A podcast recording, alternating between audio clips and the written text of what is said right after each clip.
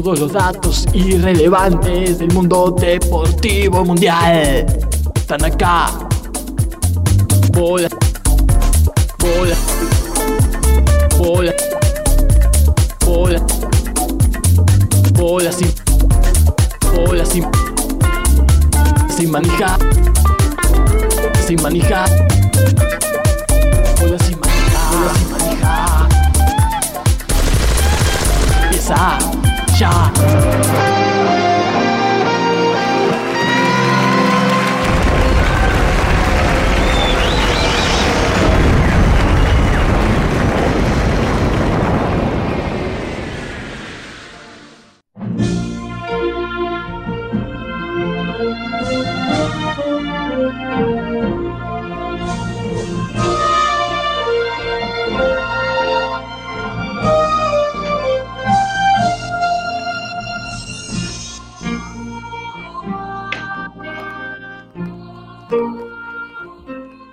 Y que esta música para emoción hoy se traduzca en, en sentimientos. En un mensaje para el mundo, ¿no? En, una, en un canto de esperanza para lograr todo aquello que como humanidad nos merecemos. Así comienza Bolas y Manija. ¿Cómo les va? ¿Cómo andás, Francito? Me acaba de picar un mosquito en una zona de la espalda a la que no llego. Uh, Así que si me hijo de- ven hay fregarme contra, contra Uy, la- la- el respaldo de la silla, es que me estoy muriendo de picazón. Llegaron los mosquitos. Ahí Uy, uy, uy, no te puedo creer. Bueno, a cerrar las ventanas, ¿eh? En Ya la casa, estoy cerrando, miren. No sé si lo ven ahí. Cuidado, Jumi. Sí. En vivo, ¿eh? Bueno, sí, está prendido fuego, ¿no? Bueno, Tremendo. tremendo. Sí. Cierro la tremendo. ventana. en vivo. Uf, Eh, listo. ¿cuánto que hay, no? Porque ha pasado de todo. Hoy, Bolas y Manija rompe el silencio. Hace siete días que no estamos al aire. Y ahora volvemos con una guerra en el medio, ¿no? te quiero acotar algo respecto a el estar fuera del aire. Ayer, ante un tuit tuyo, me imagino que tuyo, de bola sin manija, eh, eh, que decía que como todos los domingos a medianoche estábamos al aire, dije, ah, bueno, prendo, todavía ten- feriado hoy, tenía para un rato acostar, y hubo música nomás. Una lástima. Linda música, pero no era bola sin manija. Siempre sospecho que eso puede pasar, porque la mayoría de las veces no escucho bolas y manija los domingos a la medianoche, pero hago igual el programa, lo cual es una lástima, ¿no? Este, bueno, Por ahí es Bueno, una hora, para un año que no sale, pero bueno. sí. Por ahí no sale nunca más, no sale más.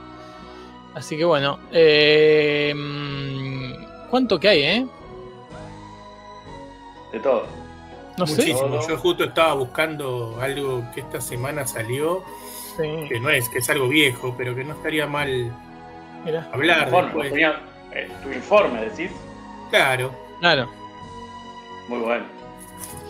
Mm, vamos a estar comentando toda la actualidad, eh, toda la historia y todo el futuro. ¿sí? Como acostumbramos, eh, hubo mucho fútbol, hubo mucha lluvia también. Vamos a estar hablando de esa combinación. Hubo polémicas decisiones en el fútbol con respecto a los arqueros. Vamos a estar analizándolo a fondo eso. Y también eh, hubo tenis, novedades en el tenis, novedades en el boxeo, novedades en el, en el básquet, el deporte rey, ¿no? ¿Por qué se Ah, no sé, no, no sé resultados, me gustaría saber resultados. Seguramente vamos a estar informando eso. Tenemos todo sobre el fútbol en Donetsk y en Lugansk. Hoy Informe, informe total. informe total. especial sobre Cavadi, ¿no? Terminó la Pro Cavadi League, Mirá. la, el episodio 8, digamos, la, la Season 8, Sí. con un nuevo campeón, ¿no? Un, un campeón que nunca había sido. Ya vamos a hablar de eso. Espectacular. Eh, y. ¿Viste algo? Perdón, ¿viste algo o.? Uy, borré todo. Ay, no. Perdón. Lamentablemente, lamentablemente no se puede ver más, porque antes Bueno, había maneras Mejor Eh, para vos, porque te hubiese increpado mucho por avisarnos ahora de, de la final de No, es que por eso no les avisé, porque no es imposible ver. Antes, eh, poniendo algunos VPN, haciendo que estábamos en otros países, se podía ver. Ahora es imposible. Eh, todo por estar más y no el estar más de acá, o sea, el estar más de India, que ni siquiera hay manera de comprarlo allá y poder verlo acá. No, no hay manera. Ya lo, lo, lo- lo intenté, pero no. Claro, claro. Secuestraron los raids. Tal cual.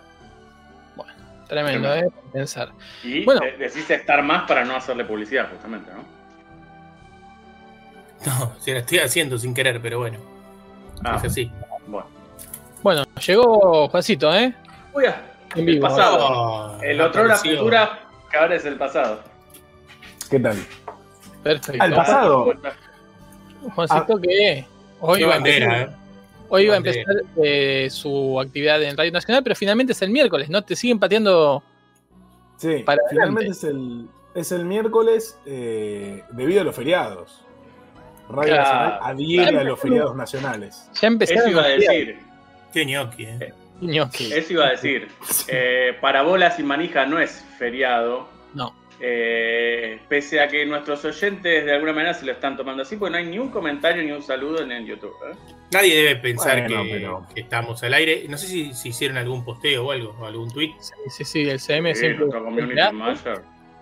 Eh, Y, tenemos. y el, y el YouTube les avisa a todos, eh. A los cuatro que nos escuchan, calculo Ah, que ¿sí? están suscritos, les avisa, sí, sí. Ah, eso es bueno. Suscríbanse a YouTube, así les avisa. Bueno, Claro. Hay más. hay A la gente, la gente que, perdón, la gente que no se suscribió y por ende que no está escuchando esto, que se se suscriba. que Así se pueden suscriba. escuchar esto. Claro. Tal cual. Otra cosa quería decirles que mañana para mí es doble feriado, feriado de carnaval y feriado por el Día del Ferroviario. Así que adelantadamente les mando un saludo a todos los compañeros ferroviarios. Pero qué Yo lástima te voy a que, saludar mañana. ¿eh? que se Yo te los feriados. Sí, una cagada, porque bueno, ahí hay, como decís vos, una Doble superposición inútil, ¿no? Claro, no se anulan y tenés que ir a trabajar. No, por suerte no, o por lo menos no pienso ni, ni preguntar por las dudas. Perfecto, perfecto. Estaremos hablando también del carnaval, de todo lo que es las, las murgas en Buenos Mm. Aires, que son tan entretenidas. Claro, claro. Sí. Y eh, sí, el ferroviario siempre come fruta de estación. Muy bueno, ¿eh? No sé, pero creo que sí. Ah, Tremendo. ¿Fuiste muchas veces, Jumagu, al restaurante El Ferroviario? Muy conocido. qué buena Fui entrevista. al restaurante vuelta. nunca. Al restaurante no fui nunca ni, ni creo ir. Y ahora voy a explicar ¿Por por, qué? qué. Al Mucha club- gente, ¿no? El restaurante está dentro de. eh, sí, ahí voy a explicar eso justamente. El Uy, se restaurante está está dentro. cámara. El, Uno el come, restaurante bueno. está dentro del Club Hijitus, que es el club del personal de dirección, o mejor dicho, era el club del personal de dirección de la niña Sarmiento, personal de dirección del cual soy yo también, ¿no? Pero ese Club después, bueno, medio Hijitus se llama. Está justo atrás de la cancha de, de Vélez Claro. y abajo Del de la Vélez autopista de acá. del Vélez de acá, ¿no? Hay que aclararlo porque Vélez en de este programa Vélez Sí, hay sí. uno solo acá en este Y programa. sabemos Tal que cual. cuando te, te referís a acá, decís Argentina, pues tenés la bandera atrás, ¿y no? Claro, si no tendría la bandera Bosnia. Pero bueno, eh, una vez estuve a punto de debutar. Fui una vez al club ese a comer un asado, pero no al restaurante, sino al- a las parrillas. ¿Vas a contar tu primera vez, Kumabu? Voy a contar mi primera, mi casi primera, mi fallida primera vez en el restaurante El Ferroviario. Ah, Eh, fuimos un día a comer, un viernes a la noche. Eh, no, primero llamamos para reservar, nos dijeron que no tomaban reservas, que había que ir. Y bueno, fuimos y nos dijeron que teníamos aproximadamente entre una y tres horas de demora. ¡Oh! Qué, qué decoro, ¿no? Y desde ese momento decidí eh, hacerle la cruz, una cruz de San Andrés, ya que hablamos de Claro, ferroviarios. claro, sí, sí, sí. Y nunca más pienso ir al, eh, a este lugar. ¿No te parece un poco? Yo no estoy para estar haciendo dos horas de cola en ningún lado, ¿no? No, no, menos no, no, eh. Eso está claro. De hecho, con Fran podemos. Mirá, con Fran podemos eh, hablar ampliamente sobre hacer filas y comer, Oh. que fue nuestra gran experiencia en, la, en el pueblo de Mar del Plata. Qué ciudad, ¿eh? Sí, y. No, iba a decirte algo más. Ah, eso. si vos tenés entre dos y tres horas de espera, decí que no tenés lugar. No digas que tenés dos o tres horas de espera. Claro. Es Eso es. Dos horas de espera. Claro, es que Claro, no y no entiendo por qué no hacen reservas, porque incluso cuando fue lo de la reserva, era una especie de reunión de fin de año que queríamos hacer, unas 15 Claro, personas, claro. Bueno, y Sí, claro. lo que le decíamos era, ha- hagamos una reserva y vamos si le pagamos por adelantado o le pagamos la mitad, porque yo entiendo que por ahí vos decís, te reservo y después no voy, y de última, como hacen muchos lugares ahora, bueno, te reservamos hasta las 9 15 minutos. eh, a 9 y cuarto, si no viniste, chau. O Sí, sí. decime, bueno, vengan, tráiganme, no sé, tanta plata y listo. Páguenme Me por adelantado, lo que sea. El tren pasa sola extraña. Y no. Así que bueno. Esto es. Argentina. Te voy a explicar algo, Fumabu. Esto es Uy, Argentina. Y en Argentina, ¿cierto? la gente, más que por la plata, se mueve por las influencias. O no por el entiendo honor. cómo vos no chapeaste que sos delegado del sindicato de ferroviario. Te Tremendo. daban dos mesas para vos, hermano. Sí. Sí, sí, sí. No, olvídate, olvídate. te no, daban no. como- Lamentablemente no funciona así. No funciona El así. famoso, ¿sabés quién soy yo? Claro. El Acá No, pero la verdad que, hablando en serio, me molestó mucho esa actitud. Y bueno, yo como muchos otros lugares que me ha pasado eso, este, decidí no ir nunca más. Ese misma, esa misma noche conocí el restaurante Vicente, que queda sobre Un amor para toda la Justo, vida. que Ah, terminó siendo, no es el mismo, pero es de los mismos dueños, o por lo menos la misma onda, si no es los mismos dueños, eh, tiene la misma carta por lo menos. A estornudar. Upa. Perdón. Mientras le mandamos Y- un saludo al hijo de Medio Jorge, estornudo. a Vicente. Sí, porque justo me mutié antes de, de- de estornudar entero, digamos. Perdón, qué, qué poco previsible que son tus estornudos. Yo hago más escándalo. No, no, igual acá fue el leve, ¿eh? porque si no hubiesen visto toda la, la- estoy comiendo galletitas, hubiesen visto toda la pantalla llena de galletitas y eso. Bueno, Pero bueno, no, y decía, y ese Vicente, ese restaurante Vicente, creó un amor para mí, un- creo que es mi restaurante de cabecera hoy por hoy, donde no digo ¿sí? que voy todas las semanas, pero voy seguido, pero al de Coglan, ¿no? Nunca fui. Nunca fui. Deberíamos ir. Se come bien, bien, bien, es un buen lugar, no digo que es el mejor lugar del mundo, pero es un buen lugar donde No, se come... bien, se come. me gusta Normalmente no falla. El Vicente Coglan tiene un defecto grande. Uy, A ver. Un defecto grande. Que es que tiene los vinos calientes. No tiene cava. Ah.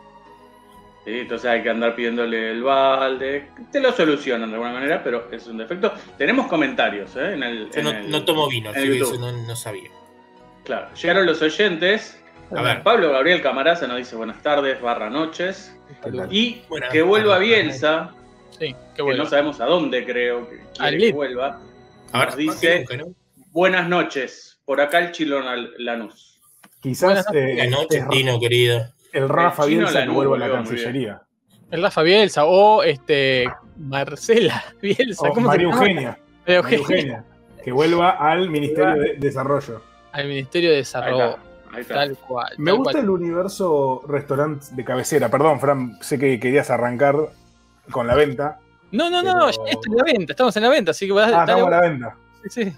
Me gusta el universo restaurante de cabecera para preguntarles. Es una pregunta muy radial, dicho sea de paso. Sí. Sí. Bueno, yo lo he contado. eh, tuvi- que tu- por ahí puede participar la- la- los oyentes, lo, lo tuiteo. Sí, claro. Sí, Tu- y es más, me gustaría, me gustaría, porque de mi relato se va a desprender que el restaurante de cabecera lo he perdido. Uh, Porque durante muchos años teníamos un restaurante de cabecera, y cuando digo teníamos, digo con- sobre todo con mi viejo y con mi hermano, y funcionaba muy bien para después la cancha además. Era eh, Claro. especial para cualquier evento, pero después de la cancha funcionaba muy bien, que era el Vichy, en Estado de Israel Sí. y Pringles. Nunca fui, Sí. ¿sabes? Espectacular. Es más, No era un restaurante barato, pero se comía espectacular. un- un- una variedad en la carta también muy, muy, muy amplia. Y un día, bueno, al punto que nos llegamos a hacer con pinches, con el dueño, ¿viste? Con, con Luigi. con Luigi palabra. en persona. Y con Carlitos. Y, y de hecho, muchas veces venía a la mesa y se sentaba, se tomaba, no comía con nosotros, pero se tomaba un vino. Alguna vez sí, algún, ya tarde se, se pedía un plato.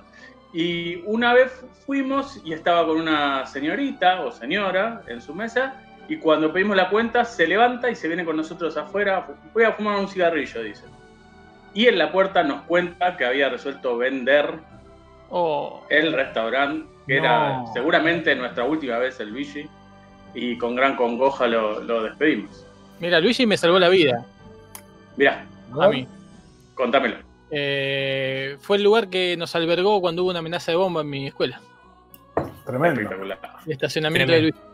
Nos fuimos, evacuamos la escuela que quedaba ahí a, a media cuadra, en la primaria, Mirá, sí, en los 90. ¿sí? Y, y nos fuimos al, al estacionamiento de Luigi a esperar la explosión. claro. El estacionamiento que era eh, abierto y era muy grande. Claro. Podía albergar mucho- muchos alumnos. Yo tengo también una historia con Luigi y es que a trabajar casi siempre voy con el 168 que Claro. pasaba por la puerta. Así que si bien nunca comí en él, Lo viste es muchas un veces. lugar que lo vi tantas veces que siento que hasta lo conozco. Juan, ¿vos tenés una historia con Luigi?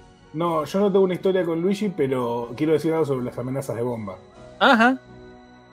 Eh, desde el minuto cero que se escucha una amenaza de bomba, se sabe que es falso.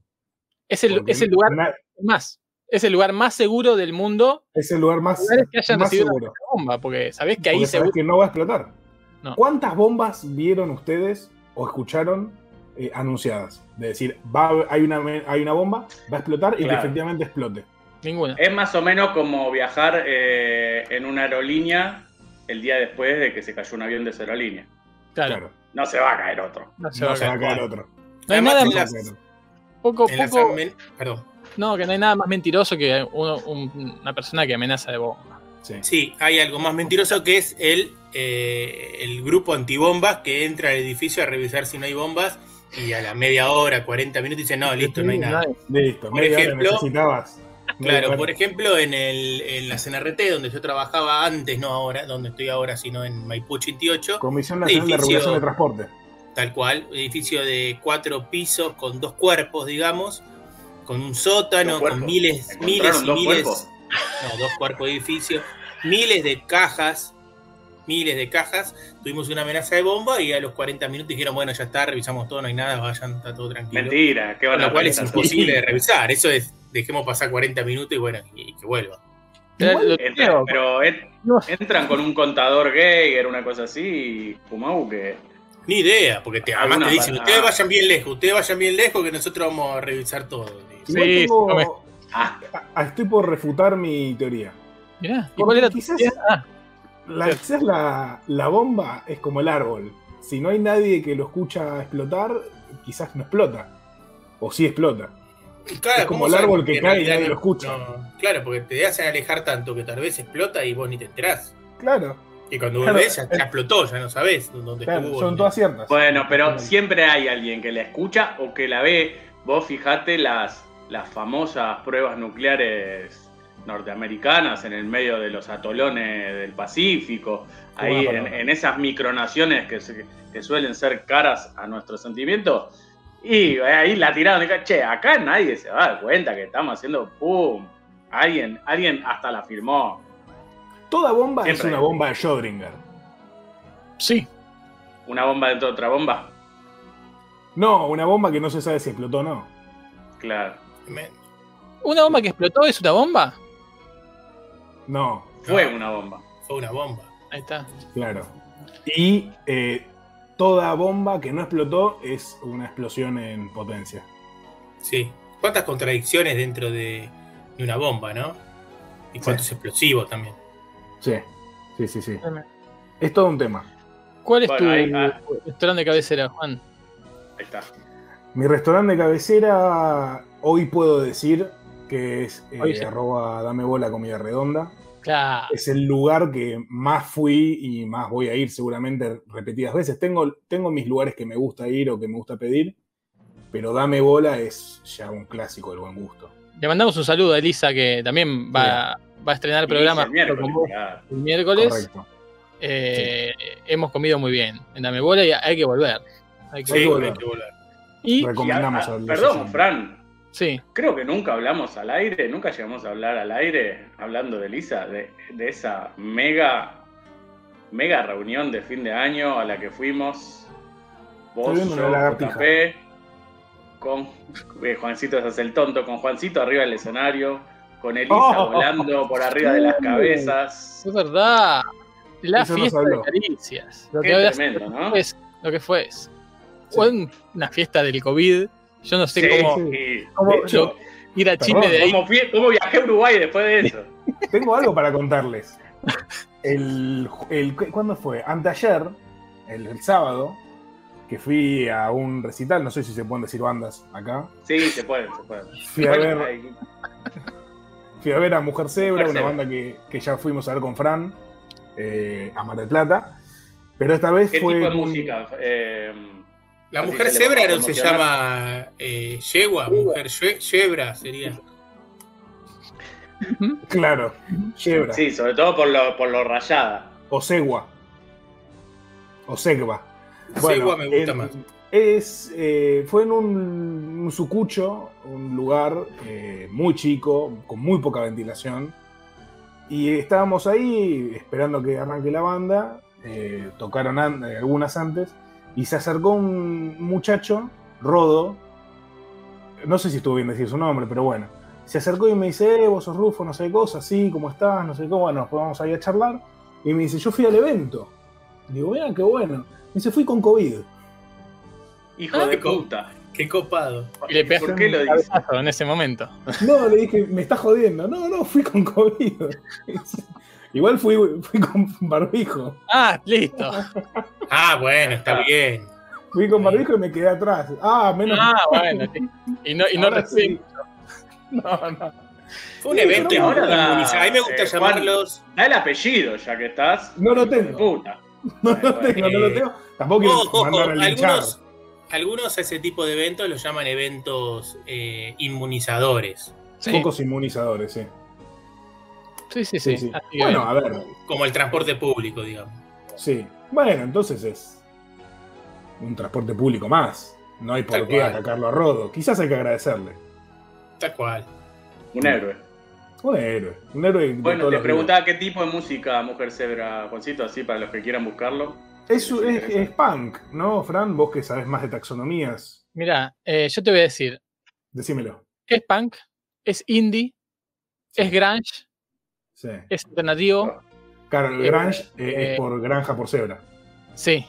Sí. Es una mezcla entre Nirvana, el otro yo, con perdón de la palabra, Los Ramones, The Cure, Algo de Blink 182. Es la banda definitiva. Es Algo la de banda definitiva. 182. Perdón, ¿y, te, y cantan en español? Sí. Sí, Entonces te faltó Ataque 77 también, un poquito. puede ser. Eh, Y, mm, y también Peligrosos Gorriones, para mí, ¿eh? Bien. Pará. Con respeto. con respeto. Sí, gran banda. Gran banda, recomendamos con Fran.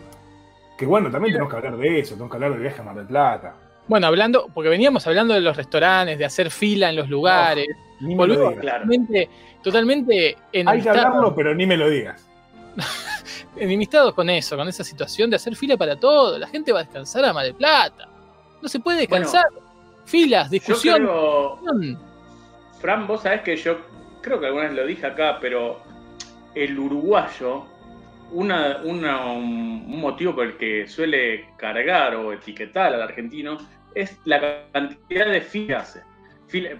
porque, para el colectivo allá no hacen, se, se amuchan ahí y van subiendo. Acá- one person, one. Claro, ahí está. Y, y acá hacemos fila para todo, fila para la caja, fila para el banco, fila para el colectivo, para el restaurante, para No la cancha, para todo hacemos fila. A ver, hicimos fila para el recital, fila para ver a la ametralladora del humor, porque fuimos a ver a Alfredito Silva. Estuvo espectacular. Pará, pará. Un gran saludo. La fila del recital no, no fue nada, fueron un par de Ah. La fila de la ametralladora del humor, estoy contento de haberla hecho. Se disfruta, porque apareció él. Aparece él que va y te, te dice, ya entramos. Además, es lo que le da eh, como cierto no cierto renombre al espectáculo. Vos Claro. decís, ¿de qué es esta cuadra y media de fila? Y para ver a la ametralladora del humor. Ah, bueno, hay que venir entonces. Pero Entonces, hicimos son filas útiles. Claro, hicimos filas inútiles. para, los- para comer sorrentino. Fila para. eh, Que además- sorrentinos igual, eh. Igual que sorrentino, vale la pena, pero con lista de espera. con, No, no, no. intención de que había que anotarse a ver si te llamaban a vos o te salteaban. No, todo, todo lo que dijo Jumagu que no va. De hecho, No, no. bueno, nosotros nos Ojo, yo colamos- por ahí hasta los 35 hacía filas todavía. El Ya después no, solo, solo hago las, las filas que, que no queda otra hacer, digamos. Una fila Nosotros- si tengo que ir a, a un banco o a un trámite, pero no, no, A no más que esas. O sea, padecer las filas, no hacerlas. Claro, Claro. pero hacer una La fila, fila por se gusto. padece. Igual nosotros nos colamos en la fila también. Porque a todo esto eh, fuimos hoy recomendados por mi amigo el gordo Manuel, que nos dijo, vénganse, vayan a comer. Perfecto, dijimos, bueno, vayan temprano, nos dice, porque después se llena de gente. Eh, a los cinco minutos me dice, che, nosotros vamos a ir, vamos a llegar temprano. ¿Querés que te anote? Digo, bueno, dale. Él llega, hay lugar y nos anota. Mesa para dos para Juan. Y él ingresó. Entonces nosotros llegamos ocho y cuarto más o menos y ya teníamos el primer La lugar. mañana. Sí, para Uh, desayunar qué- sorrentino. Y el llegamos. sorrentino mojado en el café con leche. Partido frío de ayer. Che, hablando de filas y de even- del evento, la fila que hicimos ese día, No, hermano. la fila más Tres larga cuadras y media. Pero esa es la avanzaba, otra, avanzaba otra buena rápido. fila. Otra buena fila era esa. Sí, Porque nos hacía stonks a nosotros. sí, obvio. Yo no lo- la vi solo por video, porque ya estaba adentro. Y no lo podía creer. Dije, toda esta gente eh, pagó una entrada para vernos a nosotros. Sí. Lamentable. Impresionante, realmente. Impresionante. ¿Y hasta qué hora se quedaron ustedes? Y Eh, un poquito después de, de que terminó, de que terminaron los shows y ustedes saludaron en el atrio, saludaron a todos, te saludamos a vos ahí atrás en bambalinas Sí. y cuando iba a empezar el baile nos rajamos. No se quedaron a tirar unos venenosos. No, Es que Fran viajaba el otro día claro, y yo trabajaba. No Yo tiene sentido lo que hicieron. Y vos te ibas a Uruguay después. No tiene sentido. No, no, no. Hijo de puta. Este, pará, la- pero la fila que hicimos, Juancito, en Mar del Plata, hicimos fila de como 40 minutos para ir a comer al Cento John. Un gran saludo al Cento John. El centollón. Qué experiencia perversa. Perverso total, turbio, casi morimos. Era un tenedor libre de pescado, con corna- No. me comí 40 cornalitos, No. 600 rabas. Una, Comimos seis platos cada uno. ¿Vos Nah. nos recordás todos?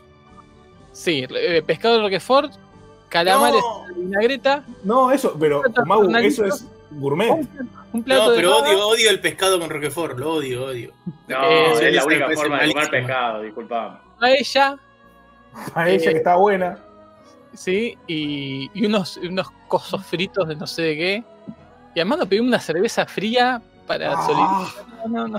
Y eran Me- las me cuatro acuerdo de que la se me revuelve el estómago. Cornalitos, rabas, todo tenía mucho aceite.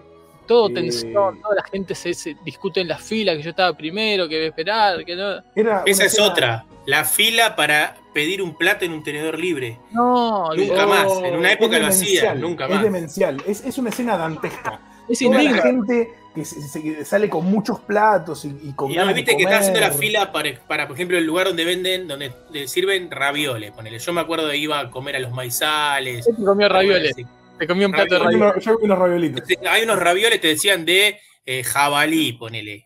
¿no? Ibas ahí. Y te salían tres ravioles. Y vos decías, no, pero escúchame, dame. Tú hace Mirá unos 10 más. minutos haciendo una cola, dame ocho ravioles por lo menos. Y así todo. Y no, la puerta de- nunca más, nunca más. No, no, pero es que a- además la indignidad de, de estar ahí esperando comida como si fuera la Segunda Guerra Mundial y, y le están racionando. No, no, no, no, no, no. Así que Un bueno, asco, hicimos fila, y, la, y la peor fila quizás en la gomería. No, una fila fila de para la gomería.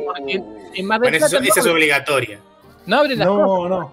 Entonces había una sola gomería abierta en toda la ciudad, una ciudad importante, ¿no? En temporada. Eso, eso es algo que, que yo estoy enojado, loco. Un saludo, ¿eh? Porque-. No, yo no sé si le voy a mandar un saludo. Porque Para, para, Es- para, antes de meternos en, en la fila de la comería y esta disquisición, una pregunta que hago. El tenedor libre.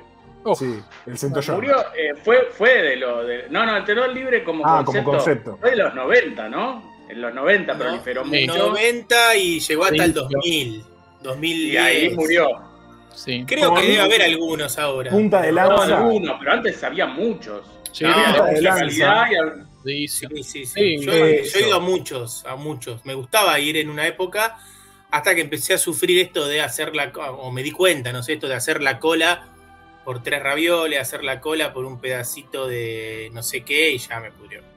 A mí me está- Ahí mencionaron a perdón, mencionaron a Rodicio. Eso, no- nadie se puso de pie, lo cual un poco me molesta. No, está bien, está bien. Me, me. Primero, es, es otro nivel de, de tenor libre, pero aparte el concepto es diferente porque es un tenor libre con mozo. El mozo viene y te trae Sí, El espeto a tu, a tu mesa, no es que vos Sí, vas a hacer sí. una cola a un lugar.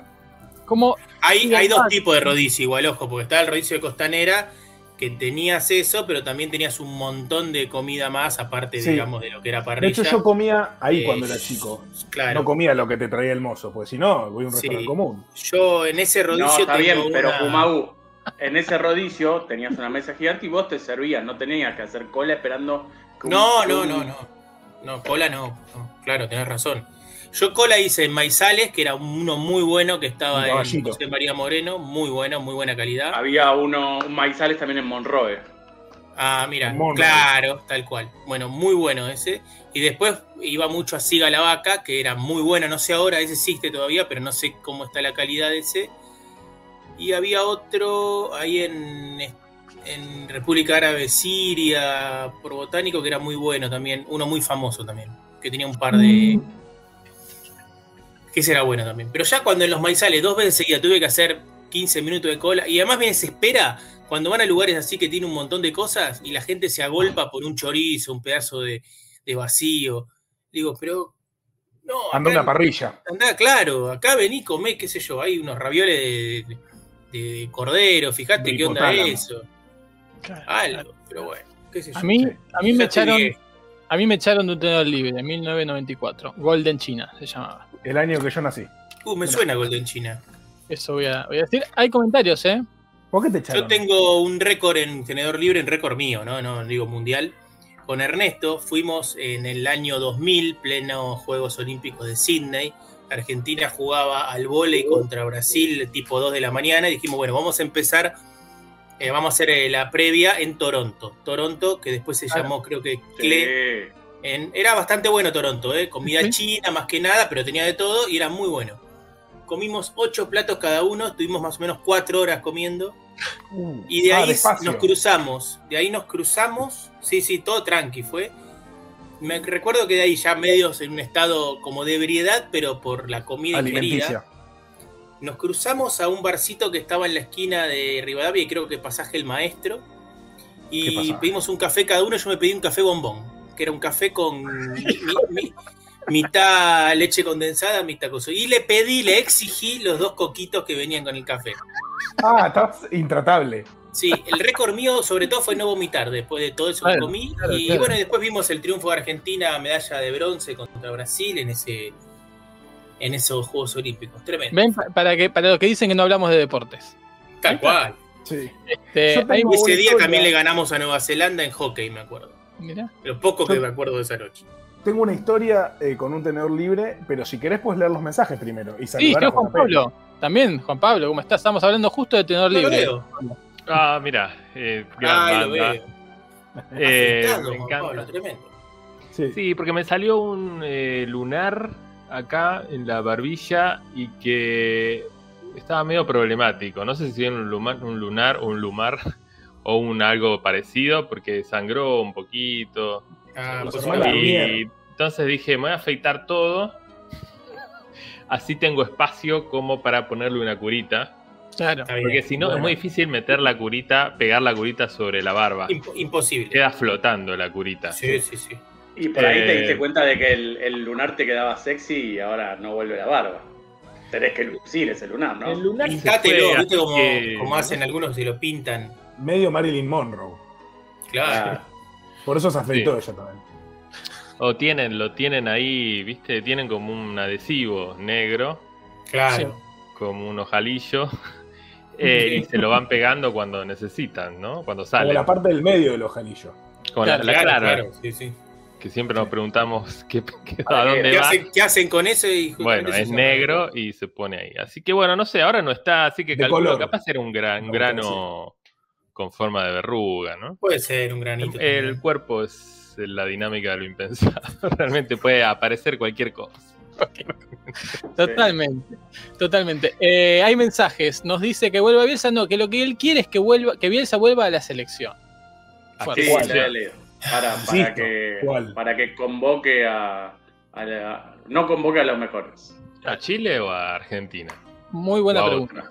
Muy buena pregunta. O a la El- China, no sé.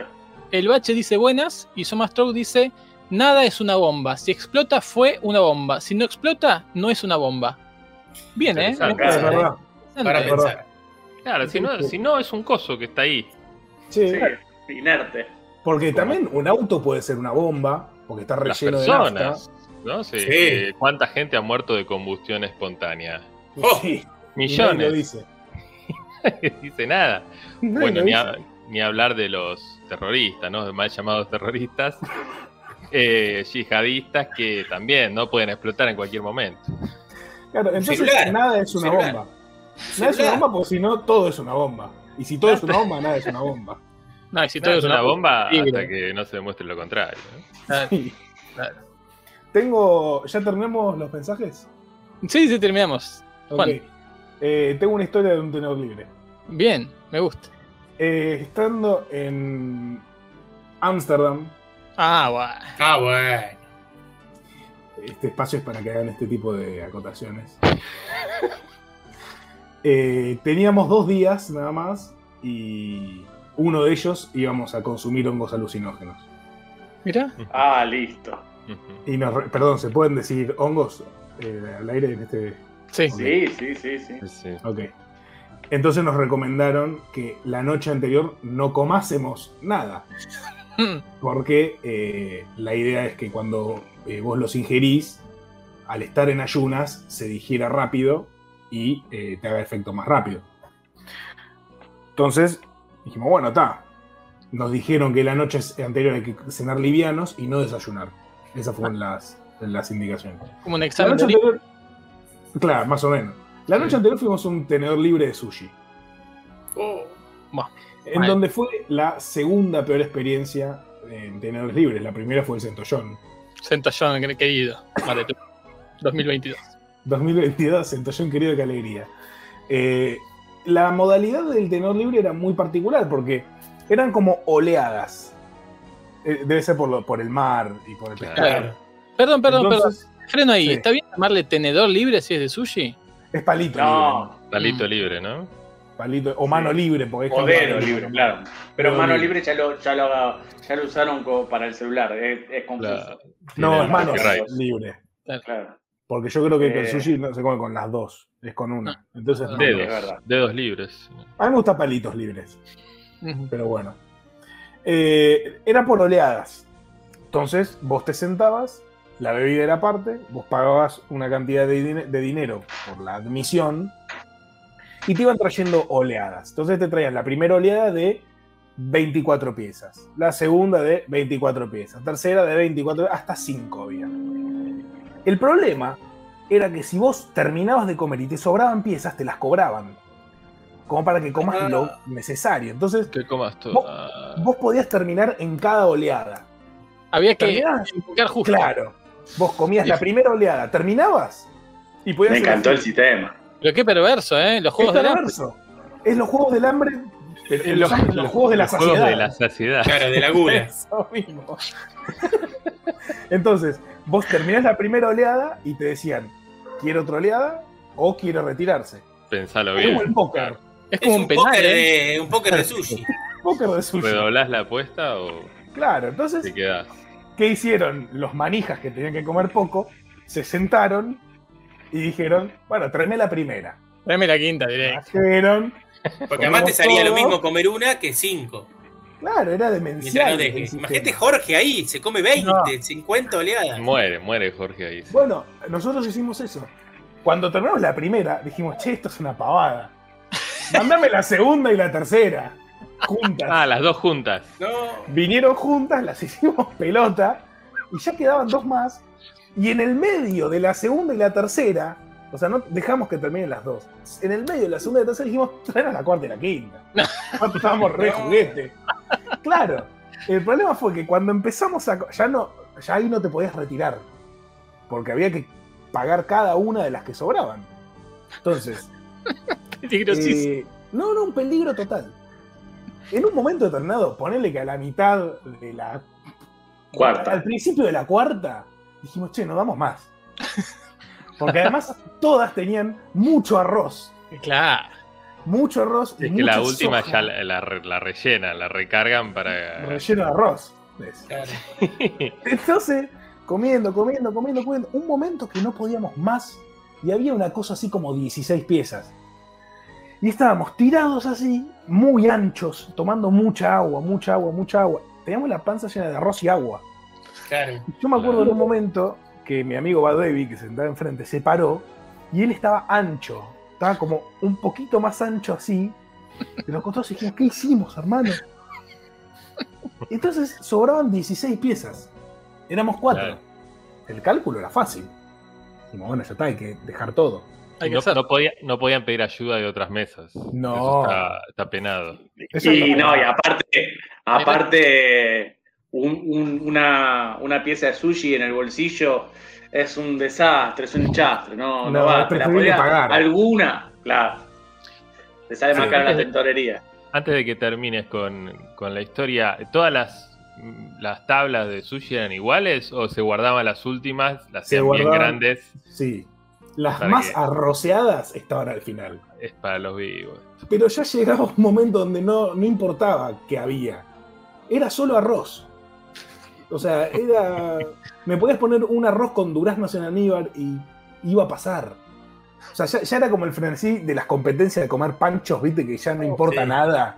No importa que- de qué está hecho lo de adentro. Y llegó un momento donde quedaban 16. Empezamos así, yo no pude más, comí uno más y no podía más, no pude cumplir con mi cuota. Oh, qué- Creo que Ramón tampoco pudo. Llegamos así y empezaban pa, pa, pa, así. En un momento quedaban cuatro. Y dijimos, che, es una cada uno. Y yo no podía. No pude. Dije, no puedo, porque no, o sea, no, no lo puedo tragar. Si yo lo trago, lo más probable es que vomite todo y quizás no las cobran. No, claro, te la Porque cobran. comerlo. el vómito te lo cobran, obvio. Olvídate. Entonces eh, hicieron dos y dos eh, Oh. con Baduevi y Juani. Ah, se pusieron las 10. Se pusieron Héroes, a 10 mal. héroes. Terminó, Mártires. terminó ese calvario. Había que salir de ahí todavía. No, no, no, pagamos y nos fuimos automáticamente y íbamos caminando así, anchos, muy anchos y llenos de sodio por la soja y llenos de arroz.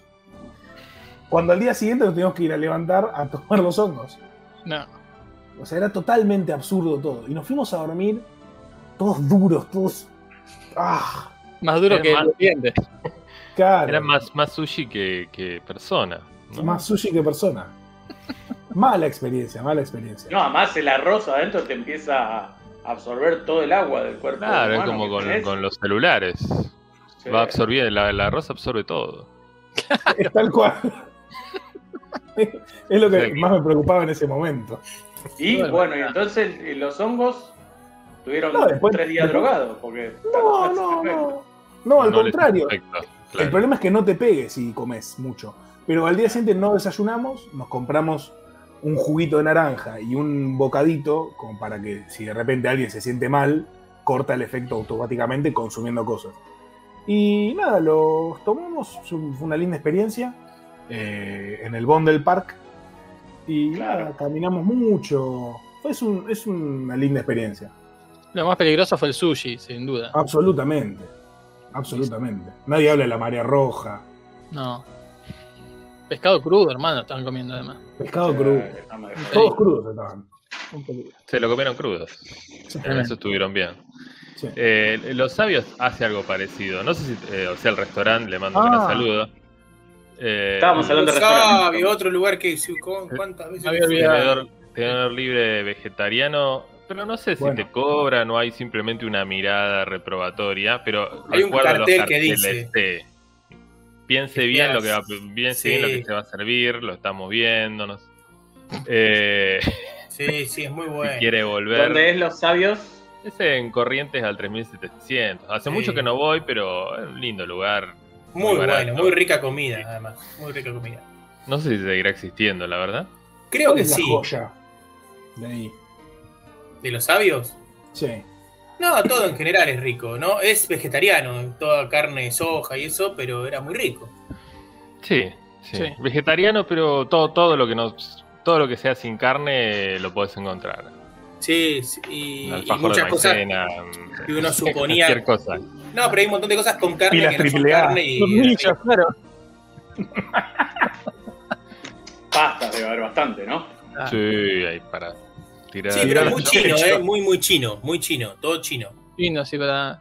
O sea que es un chino por peso, pero. Sí, Vegetariano. Que hay varios Balanza. ahora, hay muchos. Sino por peso sin balanza. Claro. Claro. Claro. Bueno, nosotros comimos mucho en Loving Hood, ¿no, Fran? Cuando te íbamos ahí al Cepas. Eh, ¿Cuál, boludo? El chino vegano. ¿No se llamaba Wok? Mejor conocido. ¿Cómo? ¿Se llamaba Wok? No, Loving Hood.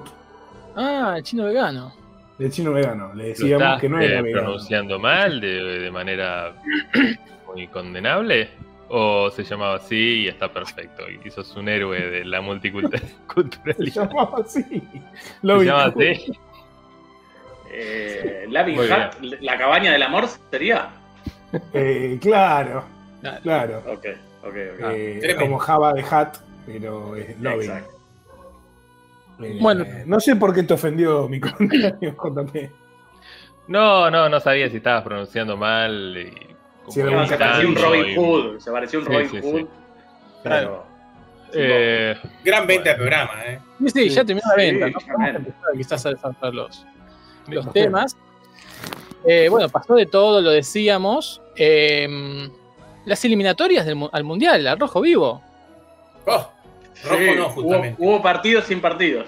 Hoy quedó afuera la selección de Rusia Por ahora. 2022. Hasta Sí, nuevo no sé si podés decir Rusia.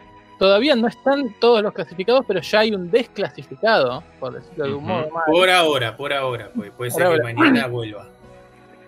Y sí, y sí, tengo todo eso, la información sobre esto, ¿eh? Y adelante vos. Porque Rusia fue expulsada del fútbol mundial.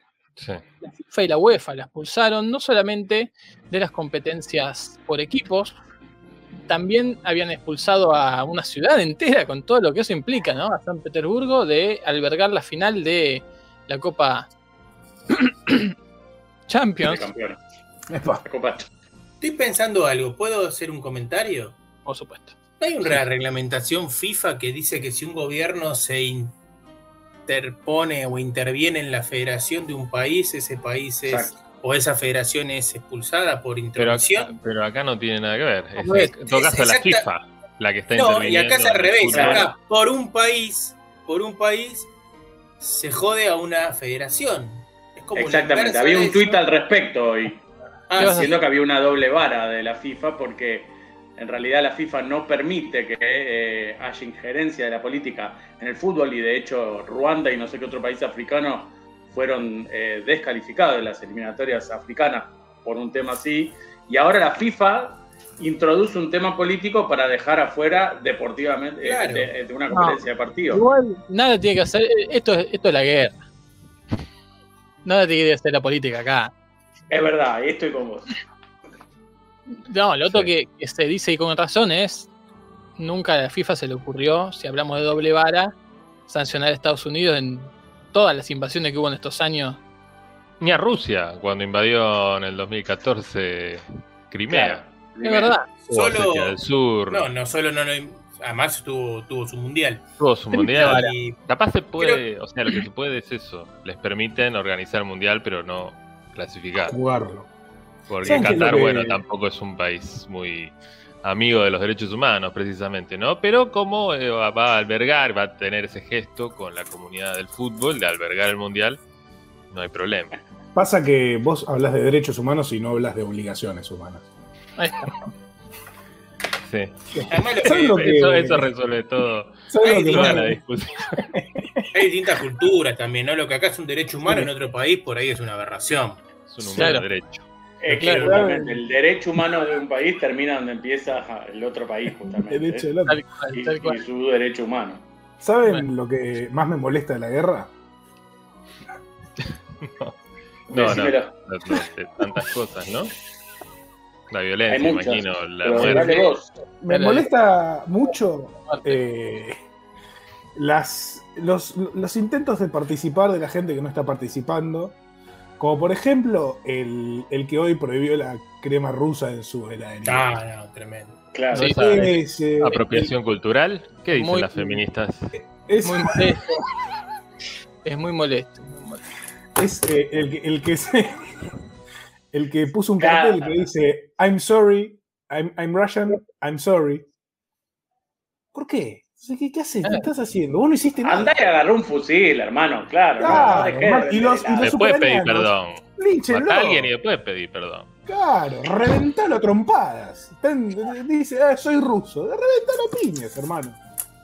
A mí, Igual- estamos acá en igual- Plaza de Mayo. Igual. Perdón, viene pero con un cartel y dice, I'm English, sorry. Le rompo todas las teclas. Portagón. igual, esperá. Eh, eh, El dicho lo dice. Prefiero pedir perdón antes que pedir permiso. Es lo que hizo Claro. Ruth. Claro. Claro, claro, claro, claro. Así que está bien. Eso es lo que más me, me Pero es molesta de la a mí también me molesta mucho. Después de la muerte, inmediatamente lo que viene es ese tipo de, de cosas. Casi que al mismo nivel. ¿Será, será, será porque, porque trae, de hecho la guerra trae muchas muertes? ¿Será por eso, Frank, que, te- que esa es tu escala de valores? Claro. Así que bueno, eh, sí. Hay De hecho, estudios. Perdón. El otro día fui a comer a lo de mis abuelos y mi abuelo pidió helado. Y pidió Mira, tres gustos. Crema americana, vainilla y crema rusa. Quemarlo. Un hijo de puta. Un hijo de puta. sí. Yo le dije, de. Es casi No. el mismo helado, pero con un No, chorro- es como perdón, pedir tres es- cremas americanas y con un chorro de whisky. Sí. el pedo. Perdón. nueces. Em- em- em- espero que me perdones porque es familiar tuyo. No es un hijo de puta, es peor que eso. Es un pobre Un nieto de puta. ¿Un qué? Es un pobre hombre. Es un hijo Es un adoptado de pobre- puta. Eh, Un hijo no reconocido. La, Nunca comí. Me dieron muchas ganas ahora de comer helado de crema rusa. Nunca comí. ¿La rusa qué, qué tiene? ¿Qué viene? ¿Qué tiene? Crema. arvejas. no importa. La mejor publicidad es la prohibición. La mejor publicidad es la prohibición. Tiene. Pasó con la ley, con la ley seca Siempre- en Estados Unidos, Eh, con, Es lo mismo. con la, con la droga. Mirá, Juancito, que se fue hasta Amsterdam a comer sushi. Lo mismo Sushi. pasa con- Ahora yo lo que quiero es comer crema rusa. La crema rusa tiene crema, vainilla y nueces. Ah. Es el sabor más insulso después de eh, la vainilla. Crema, le- vainilla y nuez. No, ojo, pará, ahí voy a defender un poquito a tu abuelo. No en lo que pidió, porque me parece mal, pero un buen helado de vainilla, No, no, no. un no. buen No, helado de vainilla, El es buen helado de vainilla es el helado ese- muerto. Ahí está. Un buen helado de crema americana es un Esa es muy la buen helado. justificación No, del genocida. favor. Ahora, pedir Por vainilla, favor. crema americana y crema rusa, que es una mezcla de los dos con unas nueces, no. Ahí Pe- Pedite un, pedite un, Ah. un Danet, un, un Jimmy. es como pedir Ah, eh, crema americana y crema del cielo. Es lo mismo. O sea, eh, crema del cielo es crema americana con colorante. Entonces, no, no gastemos colorante. Seamos más sustentables.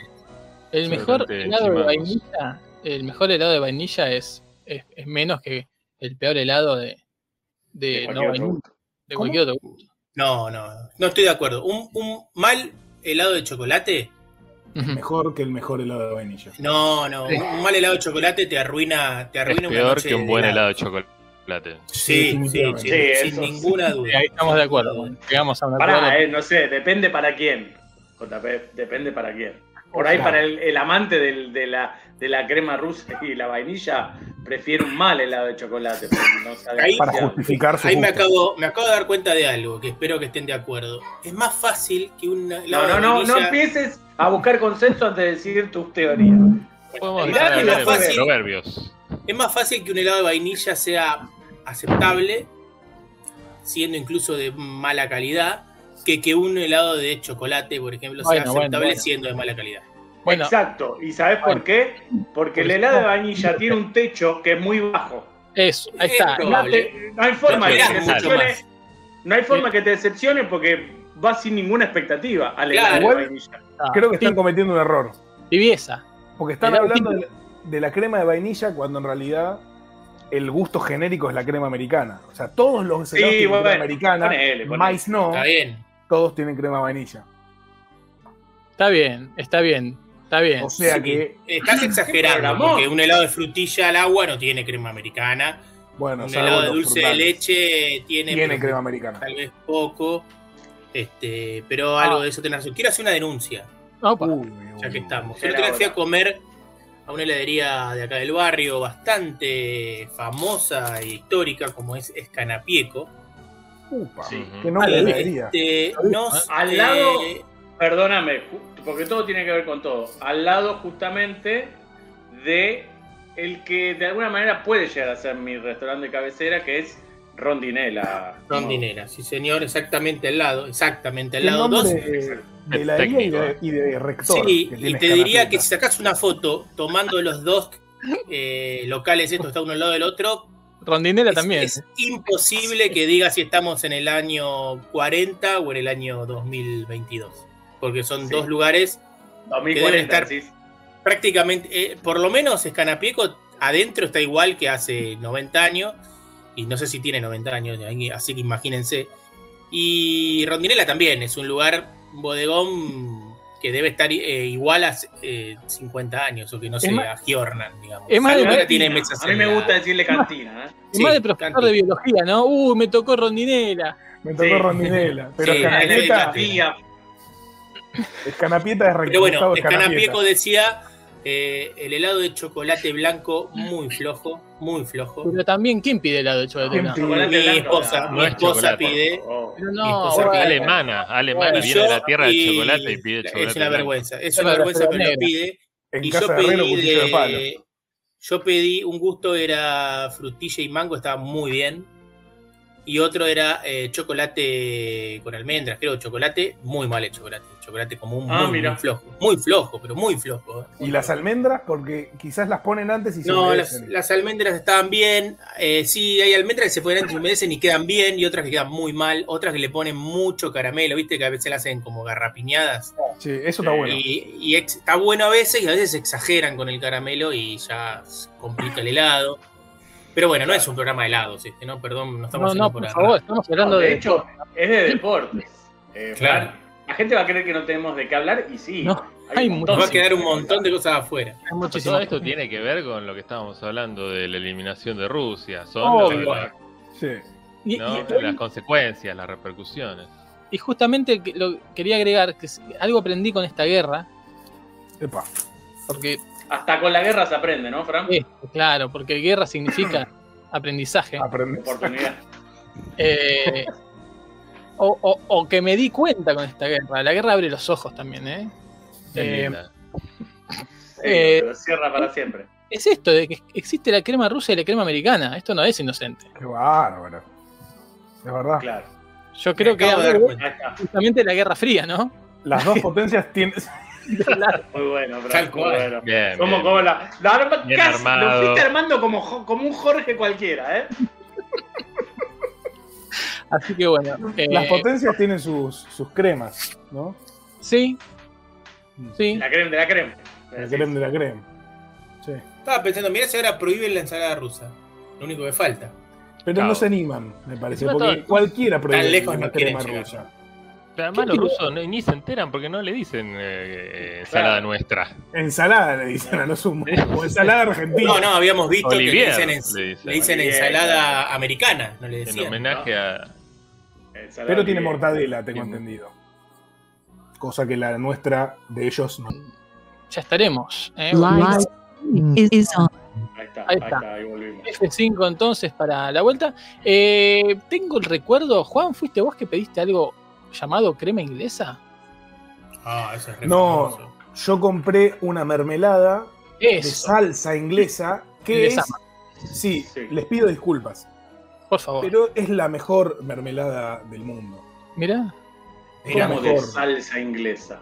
Sí, ¿Cómo así? eh, cuando paramos a comer en Lesama, en el mejor lugar de Lesama, que es La Matera, que estás en unos sándwiches que no lo puedes creer, vendían además de los sándwiches eh, frascos con, con cosas, ¿viste? Conservas, mermeladas, Entonces Fran se acercó- Pro- progres, claro, conservas progresistas. Eh, y Fran se acercó tímidamente a preguntar nada, qué había. Preguntó por las mermeladas y creo que habíamos visto antes la de salsa inglesa. Porque te decía, una de naranja, una de no sé qué cosa y una de salsa inglesa. Bueno, vamos a ver qué es.